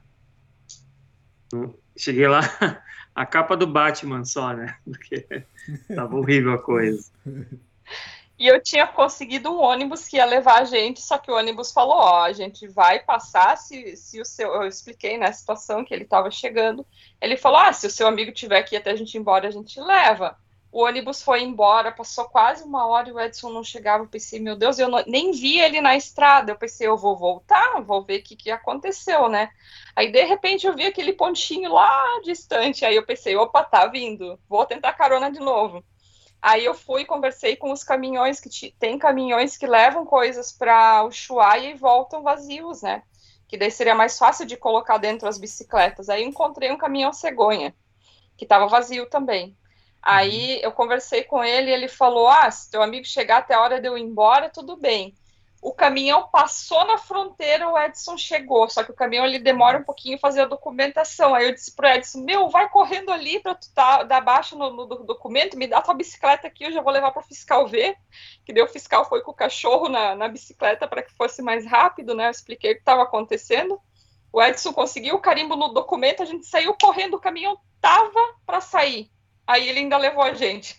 foi assim, Nossa, ali, no minuto. Foi, foi um perrengue, foi um perrengue, pode ter certeza. Mas aí foi mais tranquilo que daí a gente esse, esse, tempo ele não precisou mais forçar o joelho, né? Aí ele conseguiu também dar um recuperar um pouquinho o joelho. Exatamente. Aí a gente, o caminhão nos levou até o outro posto da fronteira do outro lado, né? É, porque ali, ali, na verdade, é assim, é, é, você sai da Argentina, daí você anda um pedacinho no Chile, pequeno, e daí você tem que entrar na Argentina de novo. É só um, é, um, é uma faixa de, de terra pequena, assim, pequena. São algumas, muitos quilômetros, né, mas é, é um, um, um espaço ali que você é obrigado a passar pelo Chile para poder entrar na Argentina de novo. Então, esse caminhão levou a gente até a outra fronteira para voltar a entrar na Argentina. Aí, chegando lá na outra fronteira, nós demos entrada novamente na Argentina e ficamos ali no posto. Dormimos uma noite no posto de fronteira do lado argentino. Armamos as barracas ali na aduana, né, digamos assim. Uhum. E pro, no dia seguinte consegui outra carona, né? Porque o meu joelho ali já não estava mais querendo nada de pedalar, né? Uhum. Aí a gente ficou ali a manhã toda esperando uma carona, né? Eu não me lembro exatamente quanto tempo a gente ficou esperando carona, até que apareceu uma caminhonete e nos, nos, nos levou adiante, né? Tá, porque a meta era chegar em Rio Gallegos, né? Sim, Rio Gallegos para poder tomar o rumo de Buenos Aires, né? Ali com, com o joelho do jeito que eu, que, que eu estava e também já se aproximando março, em março eu tinha que voltar para o trabalho, hum. então eu já disse assim, não, agora é...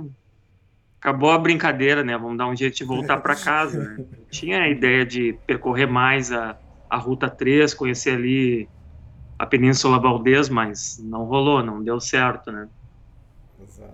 O problema é que quando você chega aí em Rio Galegos, você também desiste de pedalar, porque a ventania nesse lugar é algo que não tem explicação. Eu não sei como as pessoas da, daquela cidade estão acostumadas com tanto vento. A gente passou lá, acho que três ou quatro dias, e era vento muito forte o tempo todo. Assim, é algo que para nós foi muito estranho, né, Edson?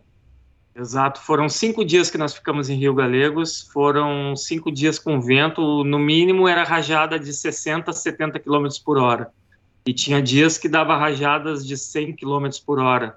Eu olhava todo dia no Wind, no aplicativo no celular, e todo dia o mapa estava vermelho ali em cima de onde nós estávamos, né? Digo, caramba, que loucura isso aqui.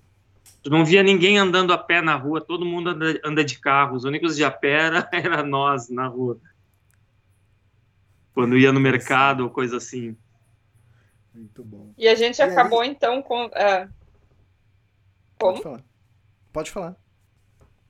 Não, a gente conseguiu, então teve bastante dificuldade para conseguir um ônibus primeiro que levasse as bicicletas, porque a gente tinha informação de que eles teriam que levar no final, eles não quiseram levar, mesmo as empresas que pela internet dizia que levavam. Aí a gente uhum. foi tentar carona com um caminhão que fazia entrega em supermercado, porque tem vários caminhões que fazem a rota Buenos Aires a, a Rio, Rio Gallegos, mas a gente acabou não conseguindo também.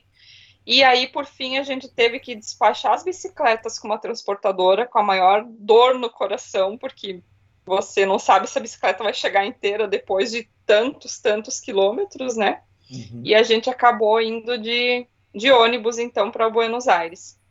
É, a gente despachou as bicicletas no dia 17 de fevereiro. A promessa deles era da gente retirar na, na transportadora no sábado, porque depois ia, ia, ter o feriado de carnaval. A gente chegou lá na, na sexta, então, no caso, e fomos no sábado para a transportadora e nada, fechada a transportadora. Eu disse, meu Deus, eu não acredito. E a gente perguntou, assim, confirmamos várias vezes, realmente vai estar tá aberto no sábado? Tem certeza? Vai estar tá aberto? Sim. E aí a gente chegou lá, nada das bicicletas, ou seja, a gente teve que ficar ainda até o dia 23, então, para conseguir, do, desculpa, do dia 23 até o dia 26, para conseguir retirar as bicicletas do, da transportadora que tinha levado para lá. E era um tempo que a gente não pensava em passar em Buenos Aires. Eu já estive seis vezes em Buenos Aires, já não, não tem mais muita coisa para conhecer lá na, na cidade, né? Mas aí no, no dia 26 de fevereiro, finalmente a gente as bicicletas, então, ó, só nesse dia que abriu, né, depois do feriado de carnaval, a transportadora e no, no dia 27 também o, a gente já partiu então para Montevidéu. Exato, pegamos um carnaval em carnaval forçado em Buenos Aires. Essa foi a hum. foi a verdade, né? Aí tocamos para Montevidéu, pegamos o, o Boquebus, né, que cruza para Colônia e de Colônia faz um translado a Montevidéu. E dali em diante já foi praticamente eu tomei o rumo de casa, fiquei um dia só, encontrei a Rosângela no, no hostel lá em Montevidéu, porque eu saí um pouquinho na frente, né, Rosângela? Não me lembro por que, que eu saí um pouco na frente de ti. Ah, eu tinha uma prima em Buenos Aires que eu queria ver, e aí o Edson acabou tomando o barco da manhã e eu fui com o barco da tarde, e aí a gente se reencontrou lá em Montevidéu, então, a, quando cheguei com esse com, esse, com essa travessia da, da tarde, então. É, aí quando eu cheguei em Montevidéu, eu até estava pensando em, em ficar um, uns dois ou três dias por lá, mas me deu um estalo na hora que eu desembarquei na rodoviária lá de Montevidéu. Eu disse, não, eu vou no, no, no guichê da TTL, que é a, a, empresa que faz o transporte de ônibus, né, e já vou ver se tem passagem. Aí tinha passagem para o dia seguinte, eu digo, dá, vou comprar passagem já e vou voltar para casa, porque já estava aquelas alturas do campeonato ali com o joelho ralado e depois de ter tomado esse baile aí em Buenos Aires, já tava louco para chegar em casa logo.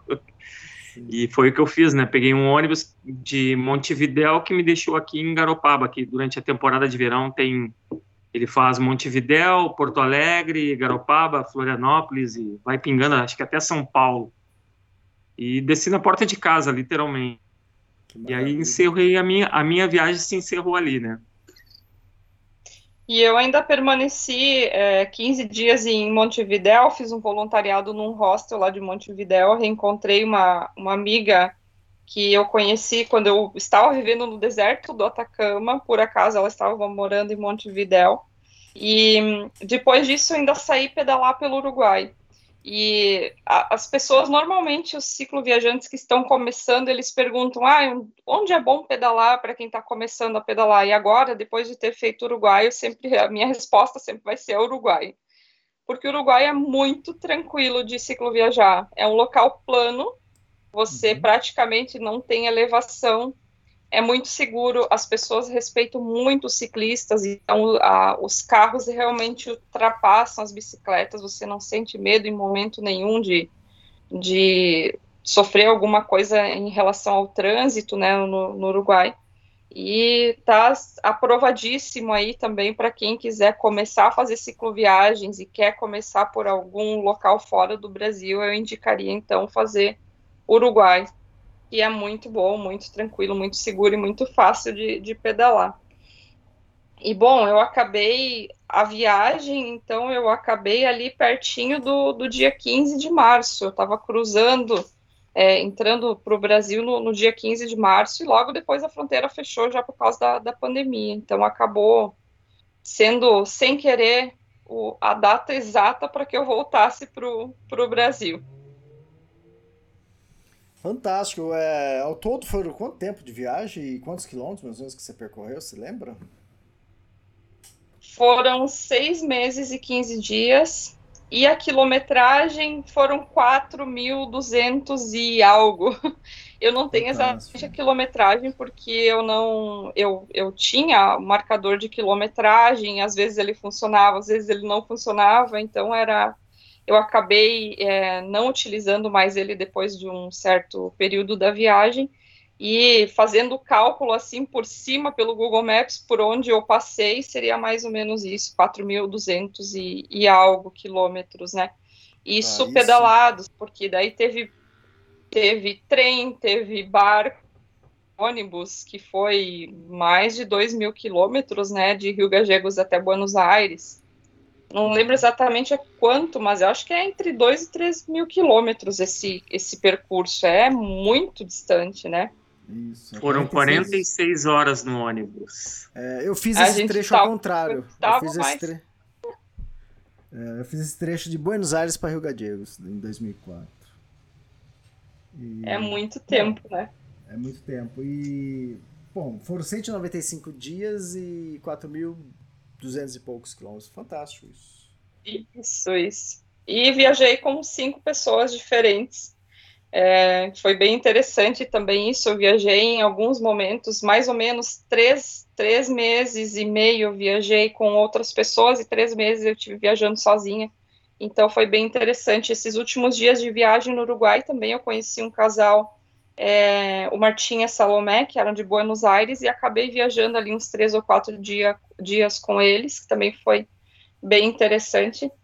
E é, foi uma experiência incrível, assim, meu Deus, é impossível a pessoa, qualquer pessoa voltar de uma cicloviagem sem voltar diferente, né, do, do, do momento em que, em que começou.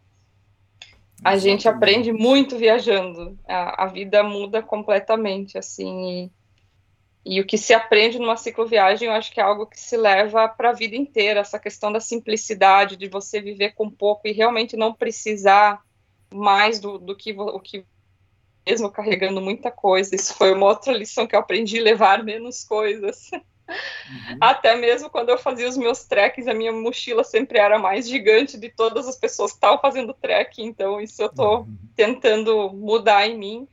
Mesmo eu vivendo com pouco, que é o que cabe na bicicleta, eu, eu aprendi que eu posso viver ainda com muito menos. Pretendo fazer mais viagens, nas próximas viagens vai ser com menos bagagem, e eu acho que a minha vida, no geral, depois da viagem, ela se tornou uma, uma vida mais leve, sem, sem tanto estresse e, e é, vendo as coisas de uma maneira, de um ponto, um ponto de vista diferente. Eu acho que, na verdade, qualquer viagem, não só ciclo viagem, mas qualquer viagem acaba mudando a, a, a forma de pensar e de até de enxergar os problemas e de ver a vida, né? De, de de uma forma mais positiva, digamos, né? Exato. E Edson, valeu a pena? Oh, valeu demais, Elias. É, como eu disse, pena que eu tive essa, esse problema com o joelho, né? Mas uhum. de qualquer forma, tudo é uma experiência válida, né? O, tanto o perrengue como os momentos de glória, né? E como a Rosângela falou, é, é uma experiência transformadora. Tu, tu, tu entra na viagem de um jeito e quando sai dela, tu já é outra pessoa, né? E ainda mais foi uma situação muito inusitada, né? Porque a gente estava vivendo assim, cada dia num lugar, uh, se deslocando e de repente cheguei em casa e me deparei com uma quarentena com lockdown da pandemia. Foi uma, uma situação assim completamente fora da curva, né? Para todo mundo, mas para mim mais ainda, porque saiu de uma vida nômade e eu me lembro que começou a pandemia, eu fiquei 30 dias praticamente dentro de casa aqui. Só uhum. saía uma vez por semana para comprar comida no mercado casa foi meio que assim um choque de realidades, né? Uh, que eu, achei muito curioso aqui, isso. Né? O que eu tô fazendo aqui? Eu vou voltar para lá, lá tava tudo tranquilo. Porra, maior loucura. Depois fiquei sabendo que teve pessoal que passou perrengue, estava preso lá no Chile. Isso. O pessoal ficou preso em Punta Arenas, três meses preso sem poder sair para lugar nenhum. Imagina, a gente deu muita sorte. Eu até olho assim, eu acho assim, pô, deu maior pé quente com esse problema no joelho, porque isso acelerou a minha saída se eu não tivesse problema no joelho, provavelmente eu teria ficado mais tempo na estrada e ia pegar a fronteira fechada e ia me lascar de vez lá. Exato, exato. Mas foi, é foi uma experiência demais, já estou pensando no futuro. é, é, a gente já. volta e já está planejando viagem. Acho que se não fosse a pandemia, eu já estaria viajando também. É, você não consegue voltar e pensar, não, agora eu vou ter uma vida como eu tinha antes, é impossível. Você chega e já está pensando na próxima. Uhum. É, eu, eu tava planejando aqui, eu tô planejando da Patagônia, mas tem horas que o negócio não anda, e você tem que esperar respostas, então você passa alguns dias, semanas livre, né? Aí semanas o que, que você faz? Você já pensa na outra já. Você nem fez uma aqui, você já tá pensando na outra, né? porque é, você já tem que ir começando a ajeitar as coisas. Né? Então é isso, para quem viaja bastante, você, você não quer ficar muito tempo parado. Né? É verdade, se torna um hábito você estar em movimento o tempo todo, né? E eu acho que por a pandemia ter é, meio que feito com que as pessoas se sentissem um pouco aprisionadas, né? Essa sede de sair de viajar, ela tá em todo mundo, né? Todo mundo tá louco para que possa logo voltar à normalidade das viagens e possa sair viajar com segurança, com tranquilidade. Então, isso acho que é um sentimento meio que geral. Ainda mais para quem estava viajando, como a Edson falou, em total liberdade de ir e vir e cada dia num lugar diferente. Foi bem complicado chegar e, e estar preso dentro de casa, digamos assim, né? Então, também é algo que também foi um aprendizado, né? Esse, esse processo também da volta também foi um, um aprendizado. Fantástico, ótimo. Ó, deu duas horas e meia de, de podcast. Falamos hoje, hein? Eita! deu mais do que um filme. Nossa, é. meu Deus. Não, mas foi ótimo. Ah, legal. Obrigado, Rosângela, Edson também. Obrigado, Rosângela, por todos os podcasts, né? Que, os cinco podcasts. Não, foram quatro podcasts total. É, um, é... um era da, da travessia de El Chaltén. Exato. da, da cicloviagem foram os quatro, acredito eu. Eu que agradeço, Elias, meu. Hum, é, para mim é muito gratificante poder compartilhar por esse canal as experiências que eu vivi, até porque foram os podcasts do Extremos que me fizeram viajar. Eu sempre ouvia os podcasts da, da Carol Emboava, e ela foi uma grande influenciadora, né, o Israel também. Então, para mim, poder hoje em dia estar contando as minhas histórias aqui é, é algo que me deixa muito feliz por ter sido a, a minha fonte de inspiração para realizar meus sonhos. É, eu agora poder inspirar outras pessoas pelo mesmo meio, né, é muito gratificante. Legal, e as portas continuam abertas, tá? Para as próximas viagens, para você e para o Edson também. Bacana. Ainda não sei para onde eu vou, eu só sei Só não sei para onde. É, Vamos ver para onde é que serão Edson. as próximas viagens. Legal. E o Edson, já sabe para onde vai? Já tem alguma coisa? Pô, Elias, eu, eu tô planejando assim rapidamente para esse verão, se Deus quiser, eu vou dar um rolezinho ali no Uruguai, porque eu acho assim, eu tenho o direito de um ano dar um pedal no Uruguai. e tá tão próximo também. Então eu quero é, é, tipo bater o cartão no Uruguai, aqui para nós é muito perto, né? Então eu quero ver se eu curto uma semana, dez dias no Uruguai ali, mais lá pro, pro carnaval, né? Que é uma época boa, né? Pega mais o fim de temporada de verão.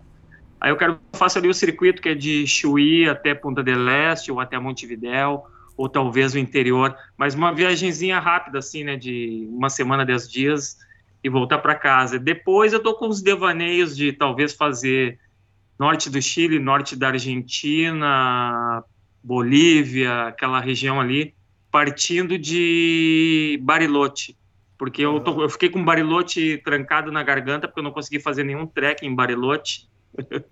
Então eu quero muito voltar lá e se eu começar uma viagem nova de bicicleta, provavelmente eu quero começar a partir dali, né? Fantástico.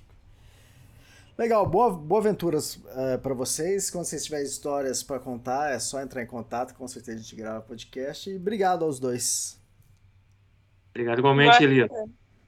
A gente agradece e boas aventuras para você também, que eu sei que você tem aventuras próximas aí. Já estamos ansiosos pelos próximos livros. Legal, obrigado. Obrigado e Feliz Natal para vocês. Obrigada.